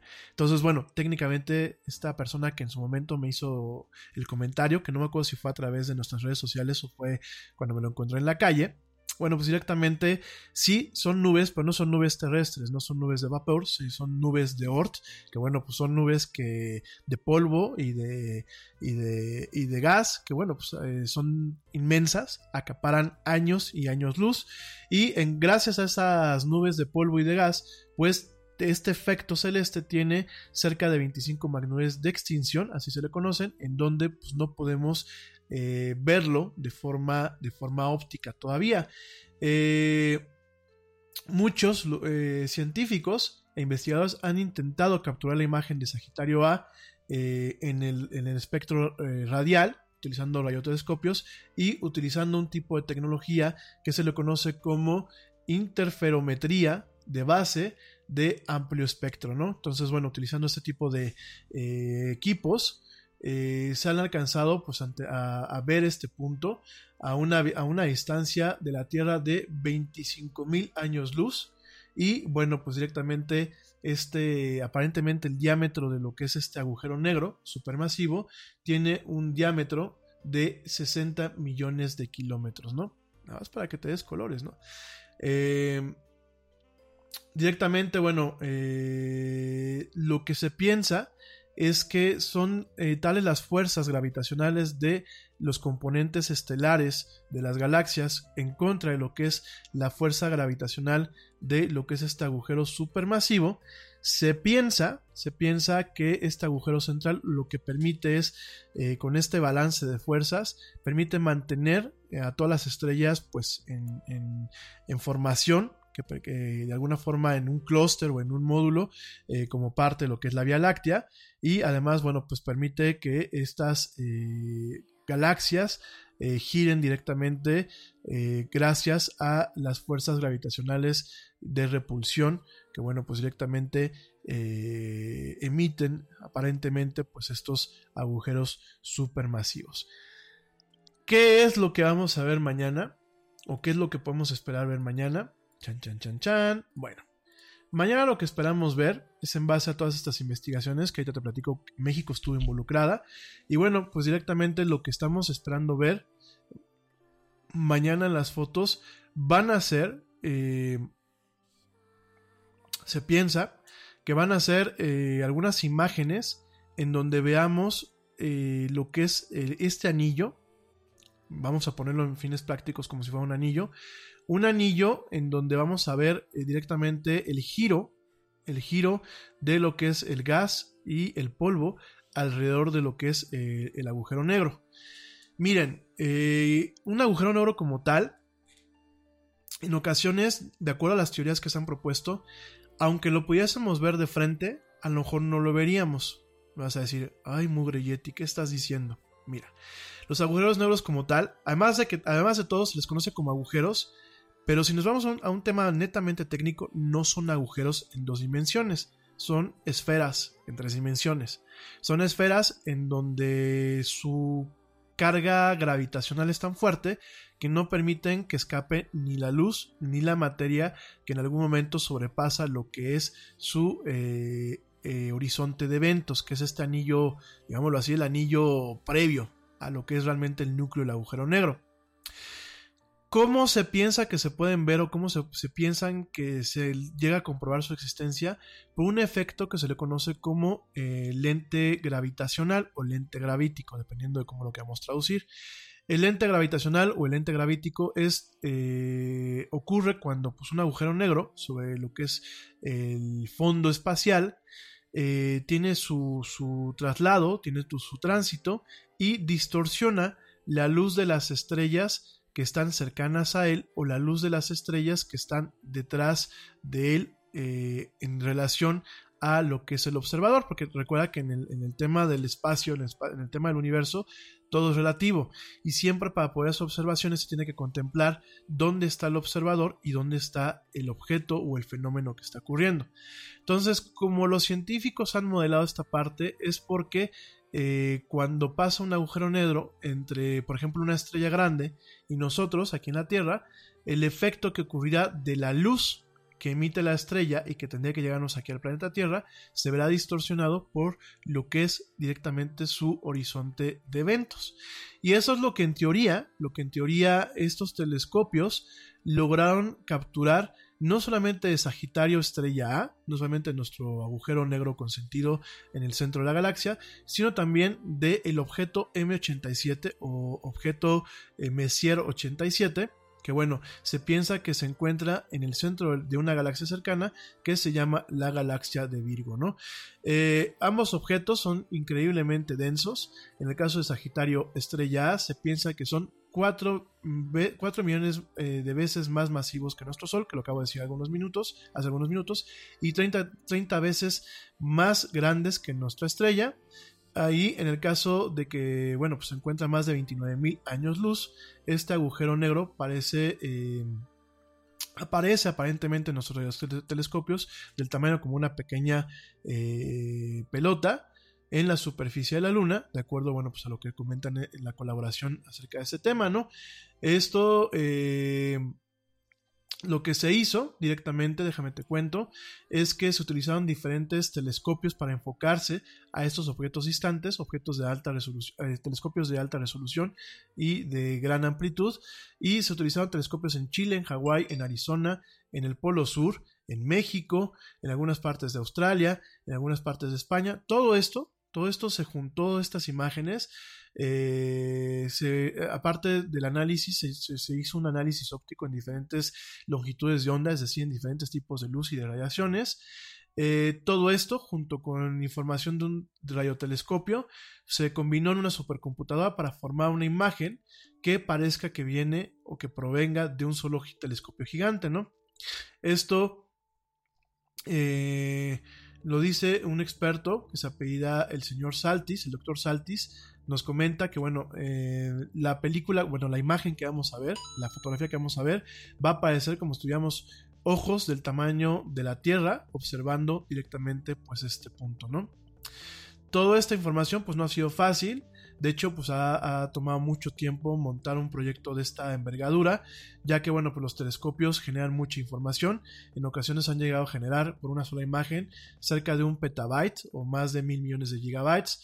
Obviamente, pues todo eso se tiene que mandar no solamente por internet, sino de forma física eh, a donde está la supercomputadora. todo esto pues ha, requerido mucho tiempo, mucho tiempo de procesamiento, mucho tiempo de eh, eh, análisis y filtrado.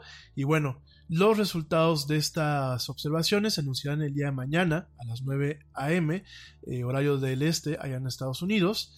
este anuncio eh, va a ser transmitido por diferentes eh, organizaciones a nivel mundial. Algunos las, va a transmitir directamente la NASA, otras las va a transmitir directamente lo que es la National Astronomical Observatory of Japan, la Comisión Europea, la National Science Foundation. Por aquí existe el rumor de que la UNAM lo va a transmitir. Y déjame te cuento rápidamente que eh, científicos mexicanos también estuvieron involucrados en capturar la primera imagen de este agujero negro. ¿no? De acuerdo con la UNAM, su objetivo es capturar imágenes de Sagitario A, el agujero negro que ya te acabo de platicar, y en ese sentido nos comenta Laurent Loinard, investigador del Instituto de Astronomía y Astrofísica, que eh, perdón, que bueno, junto él, eh, investigador jefe del Instituto de, Radioastronomía y, Astrofísica, junto con William Lee Alardin, eh, coordinador de la investigación científica del Centro de Académicos, y Maelena Álvarez Bulla Roses, directora general del Consejo Nacional de Ciencia y Tecnología, es eh, la, directora del CONACIT, junto con eh, David H. Hawks, director y investigador principal del Gran Telescopio Milimétrico Alfonso Serrano, y Leopoldo Altamirano Robles, director del Instituto Nacional de Astrofísica Óptico y Electrónica. Ellos, junto con estudiantes y con investigadores asociados, bueno, pues directamente participaron en la realización de la primera imagen, no solamente en las, en las muestras, sino en, en, el armado, en el armado y en el desarrollo de parte de lo que es el algoritmo y el programa para poder armar todas esas imágenes.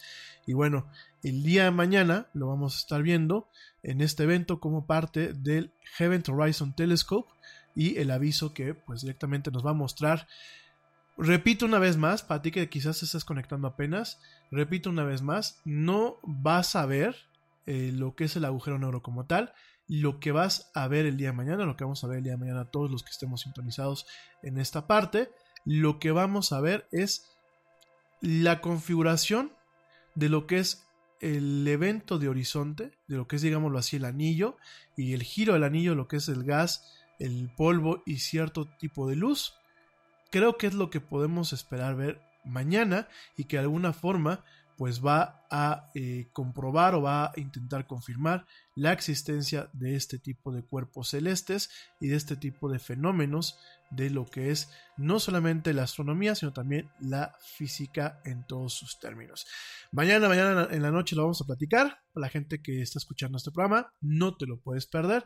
Mañana, mañana vamos a platicar de esta nota tan importante que seguramente revolucionará pienso yo, lo que es parte de la ciencia, la astronomía, pero también, también la física.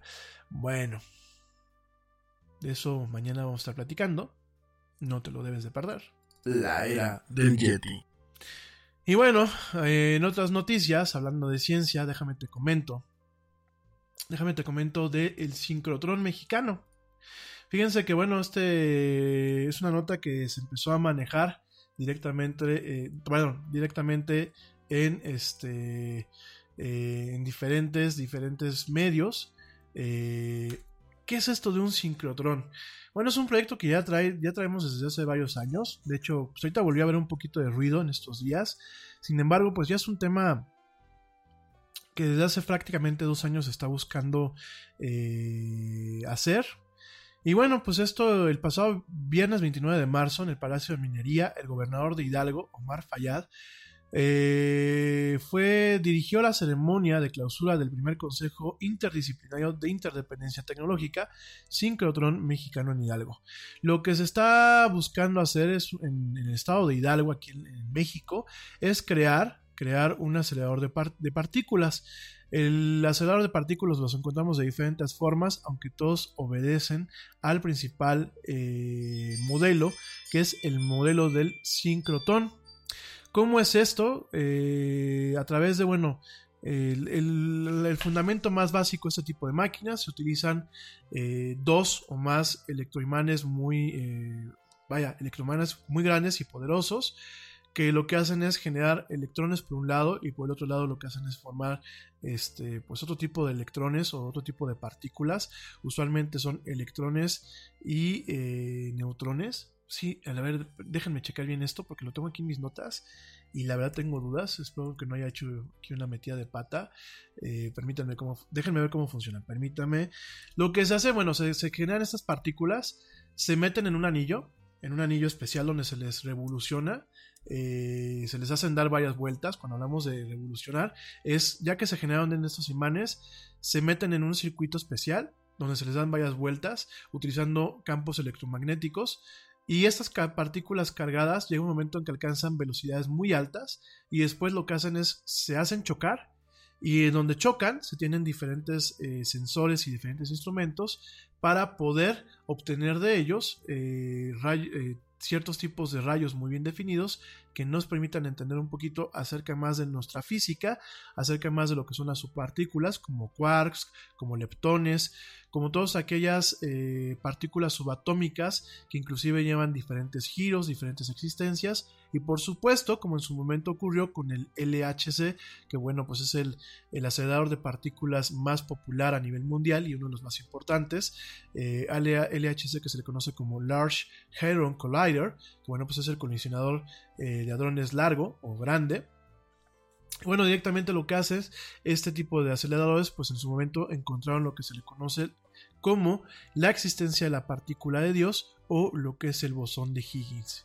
De Higgs, perdón.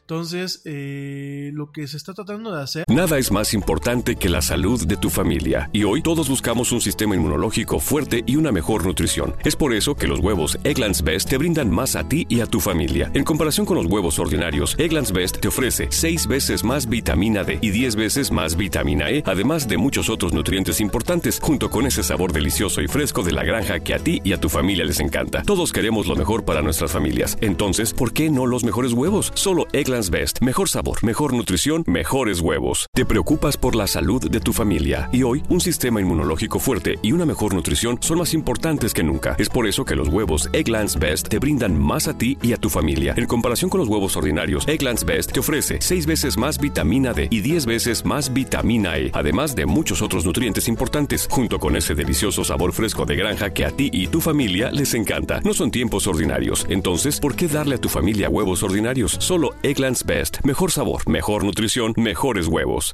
Digo, ya entraremos en su momento en detalles de este acelerador. En su momento lo que se, está tratando de hacer pues es crear un equipo de esos aquí en México.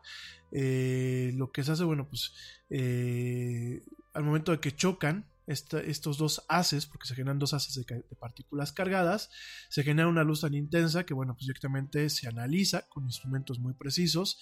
Todo esto, pues son obras de ingeniería porque se utilizan electroimanes muy, muy eh, poderosos que tienen que ser refrigerados con tecnología criogénica. Cuando hablamos de criogénica, ¿qué es? Bueno, pues son ultra altas, eh, ultra bajas temperaturas. y lo que se busca al momento de tener estos equipos es avanzar el campo de la física. A ver amigos, yo me topé cuando ciertos medios nacionales publicaron esta nota la semana pasada. Yo me topé con algunos de ustedes comentando de que el país necesitaba comer y que no estaba para crear este tipo de juguetes.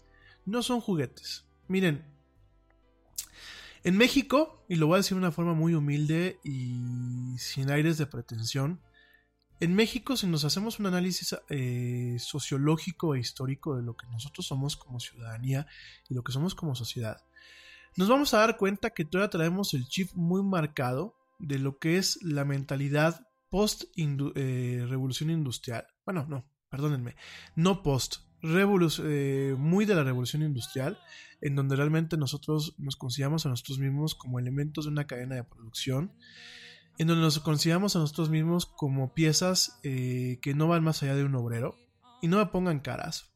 Y creo que eso también aplica para muchos países de América Latina. Y en donde realmente para lo único que sirve el mexicano es para ser maquilador. Entonces tenemos este enfoque por un lado, ¿no?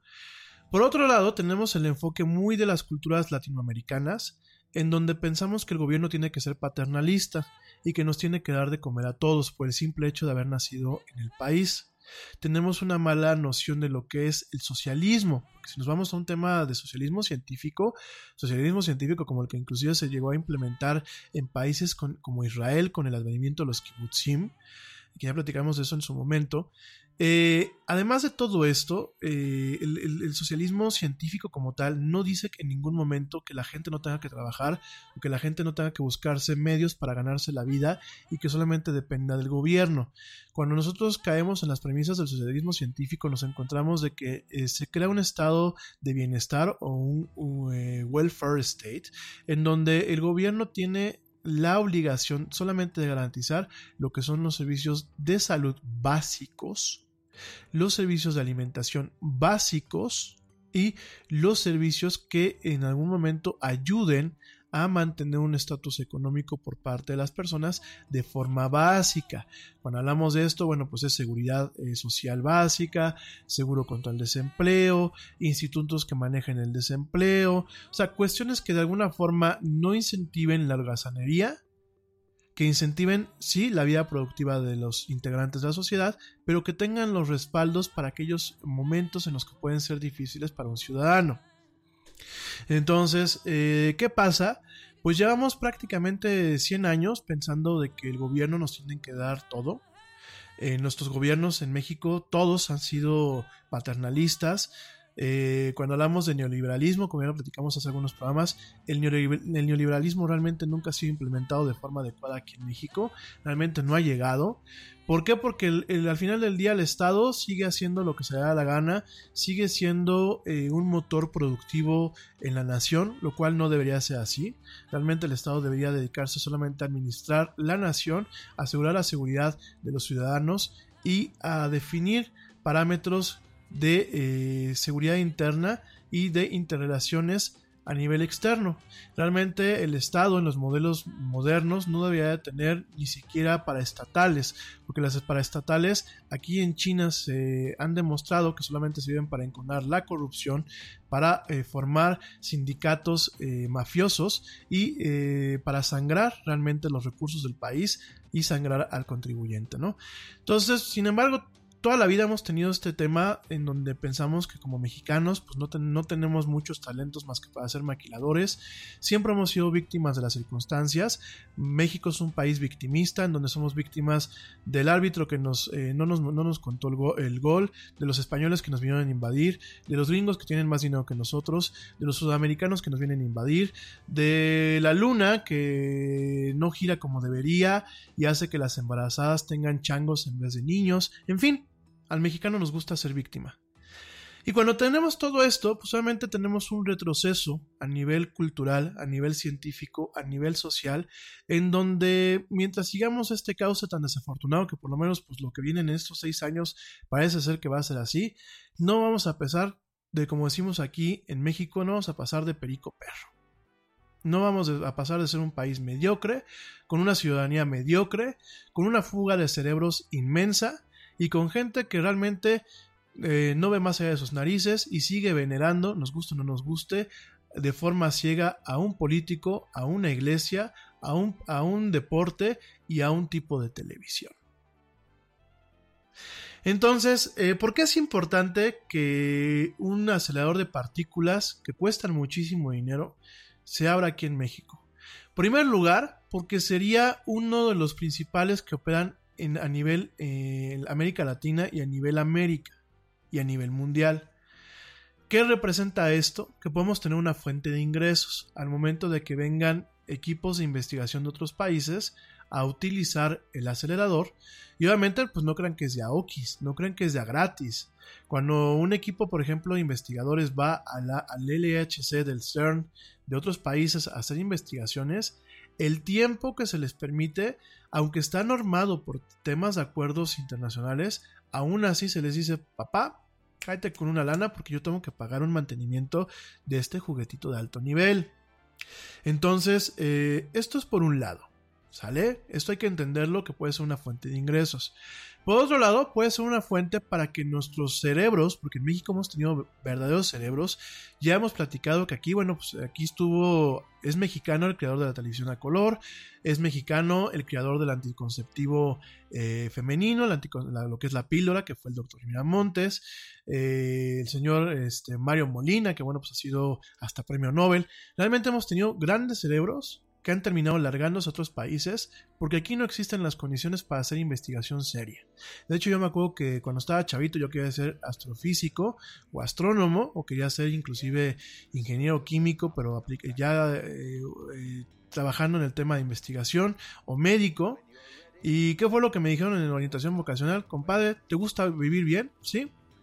¿Tú vives una buena vida? Pues sí.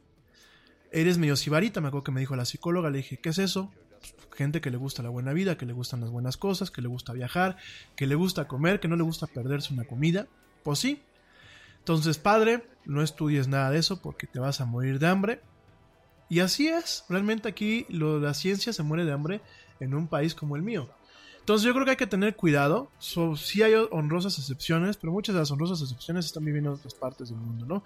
Entonces también por este lado nos permite tener un, un centro experimental en donde realmente la gente no se nos vaya, donde realmente los talentos se queden y donde realmente crezcamos también como potencia no maquiladora, no agrícola, no de, no de formación de criminales, sino también una, una, una potencia que pueda formar talentos, ¿no? Eso es otro punto. Además de que en algún momento el descubrir nuevas partículas, el descubrir cómo funciona nuestro universo, el descubrir eh, acerca de todo lo que son las dinámicas de la física, la química y eso, en algún momento también nos pueden generar otro tipo de ganancias a nivel económico. Cuando se hacen descubrimientos que en algún momento pueden ser patentados, cuando se hacen descubrimientos que pueden derivar en otra clase de inventos, cuando se hacen descubrimientos que nos pueden poner en el papel de la prensa internacional y nos pueden inclusive generar publicidad para otro tipo de temas, como pueden ser pues temas industriales, temas de servicios auxiliares, temas en donde bueno vengan empresas a pelearse para ayudar al desarrollo de esta eh, de este LHC, bueno, de este, perdón, no es una LHC, directamente este sincrotrón o acelerador de partículas. También podemos generar eh, cuestiones en donde pues tengamos también un tema de aumento de empleos en la zona. O sea, hay muchísimas cosas positivas, amigos. No digan que porque nos estamos muriendo de hambre, ese dinero se utiliza para darles de comer a la gente. No, porque repito, no es una obligación del gobierno darle de comer a la gente. La obligación del gobierno es generar los protocolos, la infraestructura, los empleos y las prestaciones adecuadas para que surjan empleos y la gente pueda trabajar y comer. Por supuesto, aquella gente que pueda tener una situación de calle, pues sí, pero que sea una situación de calle porque no les quedó de otra, porque realmente las circunstancias no se los han permitido. Hay mucha gente, y discúlpenme, no se me ofendan, que vive en situación de calle porque se les hincha la gana. Hay mucha gente que vive en situación de pobreza porque no quieren trabajar. Y perdónenme, no cerremos los ojos ante esa realidad, mi gente. Entonces, la verdad es muy bueno esto que viene. Eh, en su momento, bueno, la gran, la gran Julieta Fierro, que pues es investigadora emérita del Instituto de Astronomía de la UNAM, es una gran personalidad, es un gran elemento, es una doctora, la doctora Julieta Fierro, dijo que hoy era un gran día de fiesta, ya que al momento que se planteaba la creación de este eh, acelerador de partículas, y cito lo que dijo, el sincrotrón va a arrojar la luz sobre los problemas de México. Fíjense nada más, lo que ayudará a que les demos solución. Y fíjense, las aplicaciones de este, de este instrumento están ligadas a la industria farmacéutica, agroalimentaria, agropecuaria, tecnológica y por supuesto la área docente. Al concentrar la instrumentación de alto nivel que pueda ser usado por investigadores de todo el país y de todo el mundo en una sola ubicación geográfica, nos brinda la oportunidad de garantizar un acceso igualitario a todas las instituciones científicas y educativas. Esto lo dijo José Mustre de León, director general del Centro de Investigación y Estudios Avanzados, lo que es el CIMBESTAF. Eh, este proyecto, bueno, pues cuenta con la asesoría de grandes personalidades científicas como Andrew Peel, que es el director del sincrotrón de Australia, Herman Winnick, líder mundial en acelerados de partículas y profesor emérito de la Universidad de Stanford, Caterina Viscari, directora del sincrotrón de ALBA en España, Brenda Valderrama Blanco, investigadora jefe del Instituto de Biotecnología de la UNAM, y Luis Flores, profesor asistente de la Universidad de Hong Kong, que dirige el equipo de física de eh, altas energías de esta universidad en el CERN, en el Centro Europeo para Investigación Nuclear. México pasará de ser un observador a un gran protagonista en el mercado de la, innovación, la ciencia y la tecnología, afirmó el gobernador Fayad. Más allá del discurso más allá del discurso político y de los malos manejos que se puedan llegar a dar, que esperemos no los tengamos, lo que dijo el gobernador Omar Fayad es algo muy cierto. Vamos a pasar de ser los gatos del mundo, de ser solamente un país que para lo único que sirve es para ser narcotraficantes, criminales, huevones y maquiladores. Vamos a pasar a ser un país donde realmente la gente talentosa que se frega el lomo día a día, la gente que estudia como negro, la gente que dedica sus años a la investigación, a la docencia, amigos. La docencia es un campo muy noble que no se da porque se muere uno de hambre pero realmente la docencia es lo que necesita nuestro país para salir adelante. Docentes de vocación, docentes que tengan realmente ganas de hacer las cosas bien, docentes que invierten su tiempo, su talento y su esfuerzo en hacer eh, ciudadanos y profesionales de alto nivel, amigos míos. Todo esto es un desencadenante y si realmente se logra la inversión de 500 millones de pesos como como par, bueno, ya hay una inversión de 500 millones de pesos como parte de una inversión semilla y que bueno, pues directamente un consejo interdisciplinario sesionará periódicamente para dar a conocer avances de este ambicioso proyecto y de otros tipos de inversiones. Se espera que bueno, eh, la construcción tarde 10 años y que el gasto final ronde los 15 mil millones de pesos. A pesar de todo esto, mi gente, es una inversión que si realmente se concreta, si no se cancela, como otras cosas de primer mundo que se cancelaron ya en este país, ya no digo, ya no digo cuáles, para que no, la gente que tiene aquí la piel sensible y que realmente tiene su estampita del presidente que tenemos directamente en la bolsa de su pantalón, en la bolsa de su eh, camisa, no se me ofendan. Bueno, pues en vez de seguir retrocediendo a la época de los dinosaurios o a la prehistoria, pues que realmente avancemos, que realmente México pase de ser un país nopalero, tamalero y pozolero a un país de primer mundo, porque sí podemos, mi gente, sí podemos. Al igual que muchos países de América Latina, que son países donde el grueso de la gente es gente trabajadora, es gente aplicada, es gente luchona, es gente muy guerrera, es gente que quiere ver a su país salir adelante, a su familia salir adelante, a sus amigos salir adelante. Al igual, México es un país así y sí podemos y sí nos lo merecemos en el momento en que cambiamos el chip, en el momento en que no queremos que nos den de comer en la boquita, en el momento en que nos quitemos de estigmas, de traumas y de complejos y realmente queramos salir adelante. Bien por esta nota, ojalá que a lo largo de 10 años nos toque dar el aviso de que se está inaugurando el sincrotrón, este acelerador de partículas, y que nos estamos convirtiendo en un referente en el tema de la investigación a nivel internacional. Ojalá. Mi gente, llevo ya dos horas, nos va a faltar el tema de... Eh, Dice por aquí mi primo Edgar, pues sí, que nos quieren regresar a los tiempos de la alquimia, totalmente, ¿eh? De la alquimia, de los rituales mayas y de realmente también de la necromancia y otro tipo de cuestiones. Ojalá que no pase eso. Oigan, ya traemos el tiempo encima, nos quedan seis minutos de programa, realmente seis minutos este, funcionales. Déjame te platico para cerrar con una nota una nota curiosa y mañana platicamos del tema del Internet, porque el tema del Internet es importante, ¿eh? las regulaciones que quiere pasar el Reino Unido en torno a la legalidad de las operaciones de empresas como Facebook y eh, Twitter y Google, y por supuesto las leyes que pasaron en la directiva de copyright la Unión Europea, que ya mañana las vamos a desmenuzar con un poco más de calma y a lo mejor si se nos, si nos va a ir parte del programa, son cuestiones que en algún momento nos pueden afectar a nivel internacional.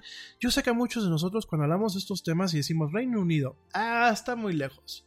Este, Unión Europea, ah, está muy lejos. Pensamos que aunque tenemos al vecino Gandaya y Bully del norte que no nos va a permitir que pasen esas cosas, señores, sí pueden llegar a pasar. Porque últimamente tanto Reino Unido como la Unión Europea son mercados muy grandes para las empresas que están eh, en Estados Unidos y que son las empresas de tecnología. Entonces mañana vamos a discutir con calma, con mucha calma, vamos a discutir cuáles pueden ser los efectos, sobre todo en un mercado como el mexicano, ¿no? El tema de los memes, el tema de la libertad de expresión, el tema de la piratería, sobre todo, pues hay que recordar que se espera que en mayo o en julio se firme un acuerdo de eh, o un tratado de libre comercio con la Unión Europea. Seguramente los europeos nos van a pedir que homologuemos ciertas leyes o creamos ciertas leyes que se ajusten a lo que es su directiva de copyright lo cual nos puede poner en un predicamento a los mexicanos, amigos míos. Y en el caso del Reino Unido, pues tres cuartos de lo mismo, porque quizás en algún momento obligan a los Estados Unidos a que cambien algunas cuestiones de leyes en su país, leyes operativas ante estas empresas, y en algún momento por rebote nos va a tocar a nosotros. Ojo, yo no me opongo a que se regulen las redes sociales y estas plataformas, pero no me gusta cuando un gobierno que pues prácticamente, miren, no es ser malona lo que voy a decir, pero realmente la mayoría de los gobiernos actuales a nivel internacional tienen plutócratas, que ya, perdónenme, tienen eh, gerontócratas. ¿Qué es un gerontócrata? Pues es un señor ya viejito, no solamente viejito de edad, sino viejito de ideas. Porque lo de menos es un señor que tenga 90 años y que tenga la, la, mente de un chavo de 30 o de un chavo de 20. Que quiero también hacer una aclaración, si los hay.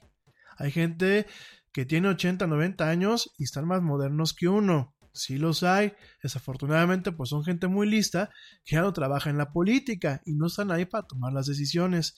Entonces, ¿qué pasa? Tenemos a puro dinosaurio y a puro vestigio eh, de la época de los baby boomers y de épocas posteriores, que bueno, lo vuelvo a repetir, lo platicamos en su momento, realmente los baby boomers le han dado en la madre al, al mundo por su necedad y por sus ganas de realmente no abrirse las cosas nuevas, ya lo platicaremos, no quiero generalizar, pero es una realidad que tampoco podemos tapar el sol con un dedo.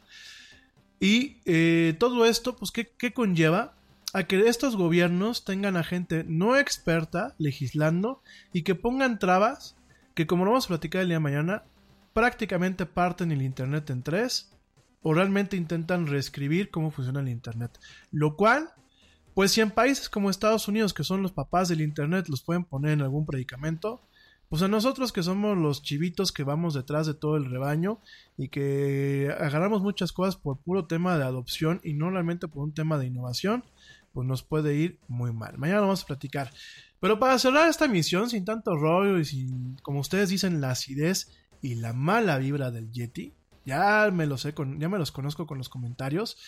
Eh, ah, por cierto, aquí me dice mi primo, el pago de impuestos para Facebook, Apple y Amazon. Mañana lo platicamos, primo, porque sí es algo que está aquí en, una iniciativa para México y en Estados Unidos hay algunos estados que por lo menos Amazon sí paga impuestos, pero mañana lo platicamos con calma. ¿eh? Rápidamente quiero cerrar eh, con una nota un poco más agradable. La era del Yeti. Y bueno, fíjate que el movimiento de crowdfunding, esto de fondeo de masas, pues ya sabemos que es muy popular en Estados Unidos a través de plataformas como Kickstarter y también en algunas plataformas como Patreon, en donde pues realmente también se fondean proyectos en masa. De hecho, te quiero comentar que dentro de pocos días vamos a tener un espacio de Patreon, pues para que poquito a poquito, aunque sea una propinita, si te gusta lo que escuchas, pues vayas ayudando sobre todo al tema de generar eh, recursos para poder hacer crecer el programa y poder hacer rifas y hacer otro tipo de cosas, ¿no? Pero bueno, eso es el tema del crowdfunding, lo que es fondo de masas. Aquí en México existe a través de plataformas como Posible, que bueno, México Posible ya existe a la par de lo que es directamente eh, la plataforma principal que se llama Kickstarter allá en Estados Unidos y además otras plataformas, por aquí me están diciendo como Indiegogo. Bueno, el crowdfunding, ¿qué significa? Yo agarro y digo, tengo una idea, que es una idea muy buena, necesito financiamiento para sacar adelante esta idea, y lo que hago es buscar no inversionistas, porque ellos no recuperan en ningún momento su inversión, lo que yo hago es buscar personas que puedan estar interesadas y en el producto, y directamente lo que hago es ofrecer ofrecer recompensas en base a la contribución que ellos hagan hacia mi proyecto. Usualmente en el formato de Kickstarter o de Indiegogo lo que yo hago es darme un, periodo en meses para poder formar este proyecto y posteriormente lo que yo digo es yo te ofrezco diferentes metas eh, yo te ofrezco diferentes recompensas en base a las metas que adquiramos y en base a tu contribución, ¿no? vamos a pensar que yo voy a hacer un peluche del Yeti. Entonces el peluche del Yeti, pues si tú me, yo necesito 200, vamos a pensar, eh, ¿qué, les gusta? 500 mil pesos, lo que serían 25 mil dólares pues, para poder sacar una línea de peluches del Yeti, ¿no? Entonces yo lo que les digo es, ayúdenme a juntar 25 mil dólares para que yo pueda lanzar los peluches del Yeti. Si tú me das un dólar o menos de 10 dólares, yo te regalo mi más cordial agradecimiento. Si tú me, si tú me das 15 dólares, te mando una postal. Si me das 20, te incluyo en la página web, te mando una postal. Si me das 30, que es lo que cuesta el peluche del Yeti, yo te mando un peluche a precio de Early Bird o de pájaro madrugador. Si me das 35, yo te mando dos peluches y así. Es una forma más o menos de manejar este, este tema, ¿no? Bueno, más o menos de esa forma, ¿no? Y eh, obviamente cuando se junta la cantidad al plazo de dos meses, se ejecuta pues digamos así un cobro a las tarjetas de crédito a las personas que contribuyeron y obviamente acorde a lo que dice el creador, se cumplen y se satisfacen lo que son las recompensas, ¿no? Bueno, eso se ha utilizado en muchísimas partes. De hecho, Oculus, el creador de estos, estos equipos de realidad virtual, que ahora es propiedad de Facebook, o en su momento Oculus así arrancó. Han habido muchos videojuegos eh, como Elite Dangerous que se han financiado a través de lo que es Kickstarter, relojes como Pebble e inclusive eh, muchas empresas hoy en día intentan llevar sus productos a través del crowdfunding, sobre todo para un tema de eh, capitalización de arranque de producción inicial y al mismo tiempo como estudio de mercado, ¿no? Pues fíjense que Chan, chan, chan, chan. La industria, principalmente nos encontramos con industrias artísticas, ¿no? Gente que quiere hacer documentales, gente que quiere poner una nueva empresa, gente que quiere hacer eh, diseño de productos, como pueden ser peluches, como pueden ser cuestiones como fundas, eh, accesorios para el escritorio, eh, artículos de tecnología, etc. Ahora, la empresa o la rama de industrial o la, o la industria que alcanza a entrar a lo que es lo que es el crowdfunding, pues es la industria del porno. Así como lo escuchas, eh, hoy, hoy en día, eh, la industria del porno quiere empezar a utilizar el modelo de crowdfunding para, uno, eh, producir sus, valga la redundancia, sus producciones con una amplia calidad y dos, tratar de evitar lo que es el tema de la piratería, ya que hoy en día por cada servicio de video en demanda que existe en torno al, tema pornográfico, existen docenas de alternativas libres, eh, gratuitas y además de películas que se han pirateado directamente de estos servicios. Para intentar eh, darle cara a la nueva realidad de la industria, muchas empresas de pornografía se han vuelto creativos de cómo eh, logran juntar la lana, cómo logran fundearse y tomando ayuda de eh, sitios como Indiegogo y Patreon como una nueva forma de hacer dinero en la industria del porno. Tú me vas a decir, bueno, ¿cómo hace la industria del porno contemporánea dinero en Internet? Bueno, usualmente son sitios que te cobran eh, una, membresía o una suscripción. Usualmente pueden ser suscripción por semana, sus, suscripción por 15 días o suscripción por un mes, ¿no? En este sentido, el tema de la piratería, pues obviamente eh, sí nos ha, sí ha afectado, ah, sí nos ha afectado, ojalá yo hiciera porno, ¿no? Yo creo que no tenía el programa de radios y tenía bastante dinerito, ¿no? Sí ha afectado el tema de la producción de contenidos pornográficos, el tema de la piratería, ha sido un tema eh, muy perseguido, ha sido un tema que desafortunadamente no tiene las provisiones legales que, eh, por ejemplo, sí tiene la industria de la disquera, la industria de la música o la industria de la cinematografía. ¿Por qué? Porque son lobbies y son industrias que tienen una representación muy importante directamente en los gobiernos y que tienen todos los cauces legales. Y aparte el visto bueno de ciertos segmentos de la población. En el caso de la pornografía, pues sigue teniendo un tema de estigma y no es tan bien visto por lo mismo no tienen con las mismas herramientas de copyright que ellos tienen, ¿no? Entonces, a lo largo de, bueno, por ejemplo, de una empresa que se llama Pink and White Productions, que bueno, lleva 14 años posicionándose como una de las mejores y más importantes productoras en la escena de eh, porno, eh, de porno para eh, LGBT allá en San Francisco. directamente pues ha tenido problemas con una caída en, los en las suscripciones y en, los ingresos que les provocan las suscripciones.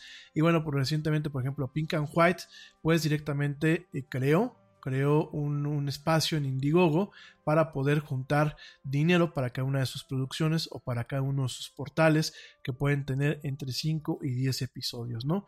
Entonces, esa es una forma en la que, bueno, han, han intentado capitalizar. Otra forma, bueno, pues directamente es utilizando Patreon, en donde cobran alrededor de 3, 3 dólares al mes, que es muy razonable. Sobre todo, por ejemplo, hay este hay membresías anuales, por ejemplo, de un sitio que se llama kink.com, que tiene, bueno, kink.com, pues es, es, es, uno de los sitios más icónicos, sobre todo porque se especializa en porno eh, de bondage y sadomasoquismo. Si no saben qué es el bondage, no me lo pregunten, investiguenlo por su lado. Pero bueno, es uno de los sitios más populares, uno de los portales con este tipo de franquicias más populares, en donde pues directamente cobra una suscripción anual de 240 dólares, ¿no? En cambio, cuando tú tienes un sitio pequeño o un sitio amateur, porque fíjense que hay mucha gente haciendo lanita este, en internet siendo amateur, ¿no? Parejitas que dicen, oye, pues ya que estamos cachondones, y que nos vemos bien en, la pantalla, pues vamos a hacer videos pornos, ya no caseros como tal, sino videos pornos para compartirlos y directamente vamos a cobrar. Y hay gente que a través de ciertas eh, plataformas y sobre todo a través de Indiegogo y de Patreon te cobran 3 dólares al mes para que tengas acceso a ver todas sus barradas, ¿no? Entonces, bueno, pues directamente esto también tiene un, nicho de mercado. Oh, ya veo por aquí les están brillando los ojitos a varias gente. Este... No me hagan esas preguntas, mis amigos. No me hagan esas preguntas porque pierdo la concentración, ¿eh? Este... no, bueno, ¿qué cosas me preguntan? Este... Ok. como, de- como dicen los amigos, gobernémonos.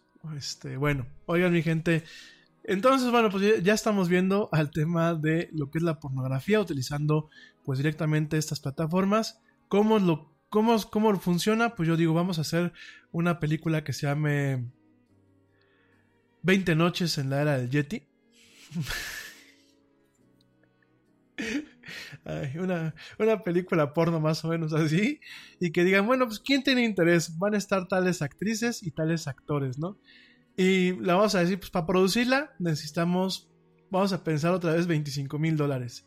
Si se junta la meta, pues a todos los que hayan, donado más de 50 dólares por esta serie de películas, de esta aclamada y divertida serie, pues directamente pues les mandamos las películas conforme vayan teniendo este acabada su producción, que digo las películas porno pues tampoco es que toman el tiempo para producirse como una película de Cuarón, una cosa de esos. O sea, la verdad, ¿no? Perdónenme que esté muriendo aquí de la risa, pues me están mandando unos comentarios que ya no los voy a ver porque si no no voy a poder terminar el programa.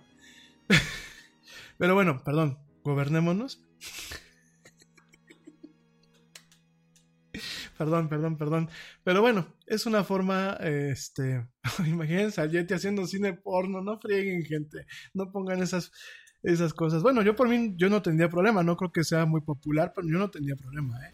Pero bueno, oigan, este, entonces así funciona el crowdfunding y eh, pues esto está abriendo, digo, ya me lo terminamos de platicar de algunas empresas que están haciendo directamente esta área, pero bueno, así es como funciona, ¿no? En vez de que realmente tú produzcas primero y que tengas tú que financiar y producir con propios recursos de la empresa o de los actores o del, director las películas porno para después ponerlas en un sitio de membresía y a ver si te compran las membresías y se descarga y que la piratería no te pegue, pues lo que se hace aquí es de, pues quieres ver más de chicas en el sofá de piel número 5, pues mira, cállate con una lana y solamente los que se cayeron con una lana en el formato de crowdfunding, bien que saben de qué les estoy hablando, canijos, criminales, este, pues ya directamente eh, todo esto pues ya lo pueden llevar, eh, ya les mandan su contraseña, les mandan su link para que puedan bajar estos episodios para el disfrute de ustedes mismos. Mientras la empresa ya se capitalizó, ya no tienen pérdidas por el tema de la pornografía, que ya de la piratería, por, Dios que estoy diciendo, y bueno, pues así el crowdfunding apoya a una de las industrias más nobles del planeta Tierra, que es sin ninguna duda la industria del cine porno. Bueno, mi gente, pues ya me voy después de estos chascarrillos y de dos horas y cacho de programa y de que me estén echando aquí chistoretitos, ya me voy, no se estén burlando a mis costillas. Mañana nos seguimos escuchando en una emisión más de esto que es la del Yeti. Te recuerdo, el próximo jueves tenemos invitada especial. Ya mañana te anunciaré eh, quién es, no te lo puedes perder. Y no te puedes perder el programa especial donde vamos a estar platicando de Facebook Dating y de otras plataformas de ligue. Con ambas perspectivas, no solamente la del nerd, este, que está platicando luego y que le pone feo a todos, sino bueno, pues también las perspectivas de los usuarios que en algún momento pueden llegar a utilizar estas plataformas. En fin, gracias por acompañarme hasta este punto, la gente que me está escuchando en vivo. Gracias, primo, gracias a toda la gente que se está desvelando escuchándome. A la gente que me está escuchando en diferido, les mando un fuerte abrazo, gracias, espero que tengan un excelente día, que tengan un día colmado de éxitos, dichas y bendiciones. La gente que pues, me está escuchando en vivo es porque ya lleguen a sus casas, que descansen, que cenen rico, que vean la tele y que mañana sea una excelente mitad de semana. Yo soy Rami Loaiza, esto fue La Era del Yeti. Yo me despido, pórtense mal, cuídense bien, nos escuchamos mañana en punto a las 7 pm hora central de México. Ya me voy, como dice el tío Yeti, pues, pues ya vámonos, ¿por qué? Pues porque ya nos vieron. Nos escuchamos el día de mañana.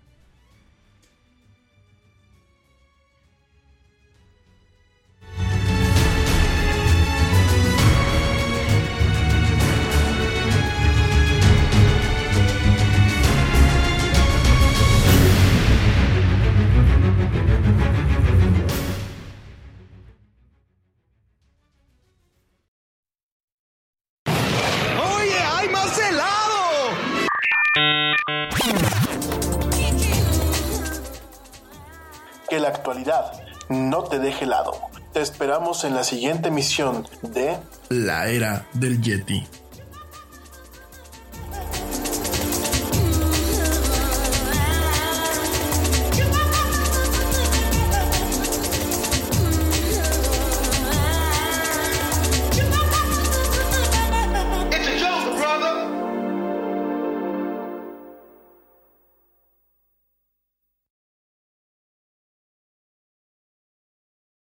En Target, la salud de todos es nuestra máxima prioridad. Por eso requerimos que todos usen mascarilla o alguna otra cubierta en el rostro, además de dar mascarillas y guantes para proteger a nuestro equipo. Todos los días limpiamos las tiendas a profundidad, también los carritos y canastas después de cada uso. Recuerda que cuentas con nuestros servicios de compra fácil, sin contacto, como Drive Up y entrega el mismo día.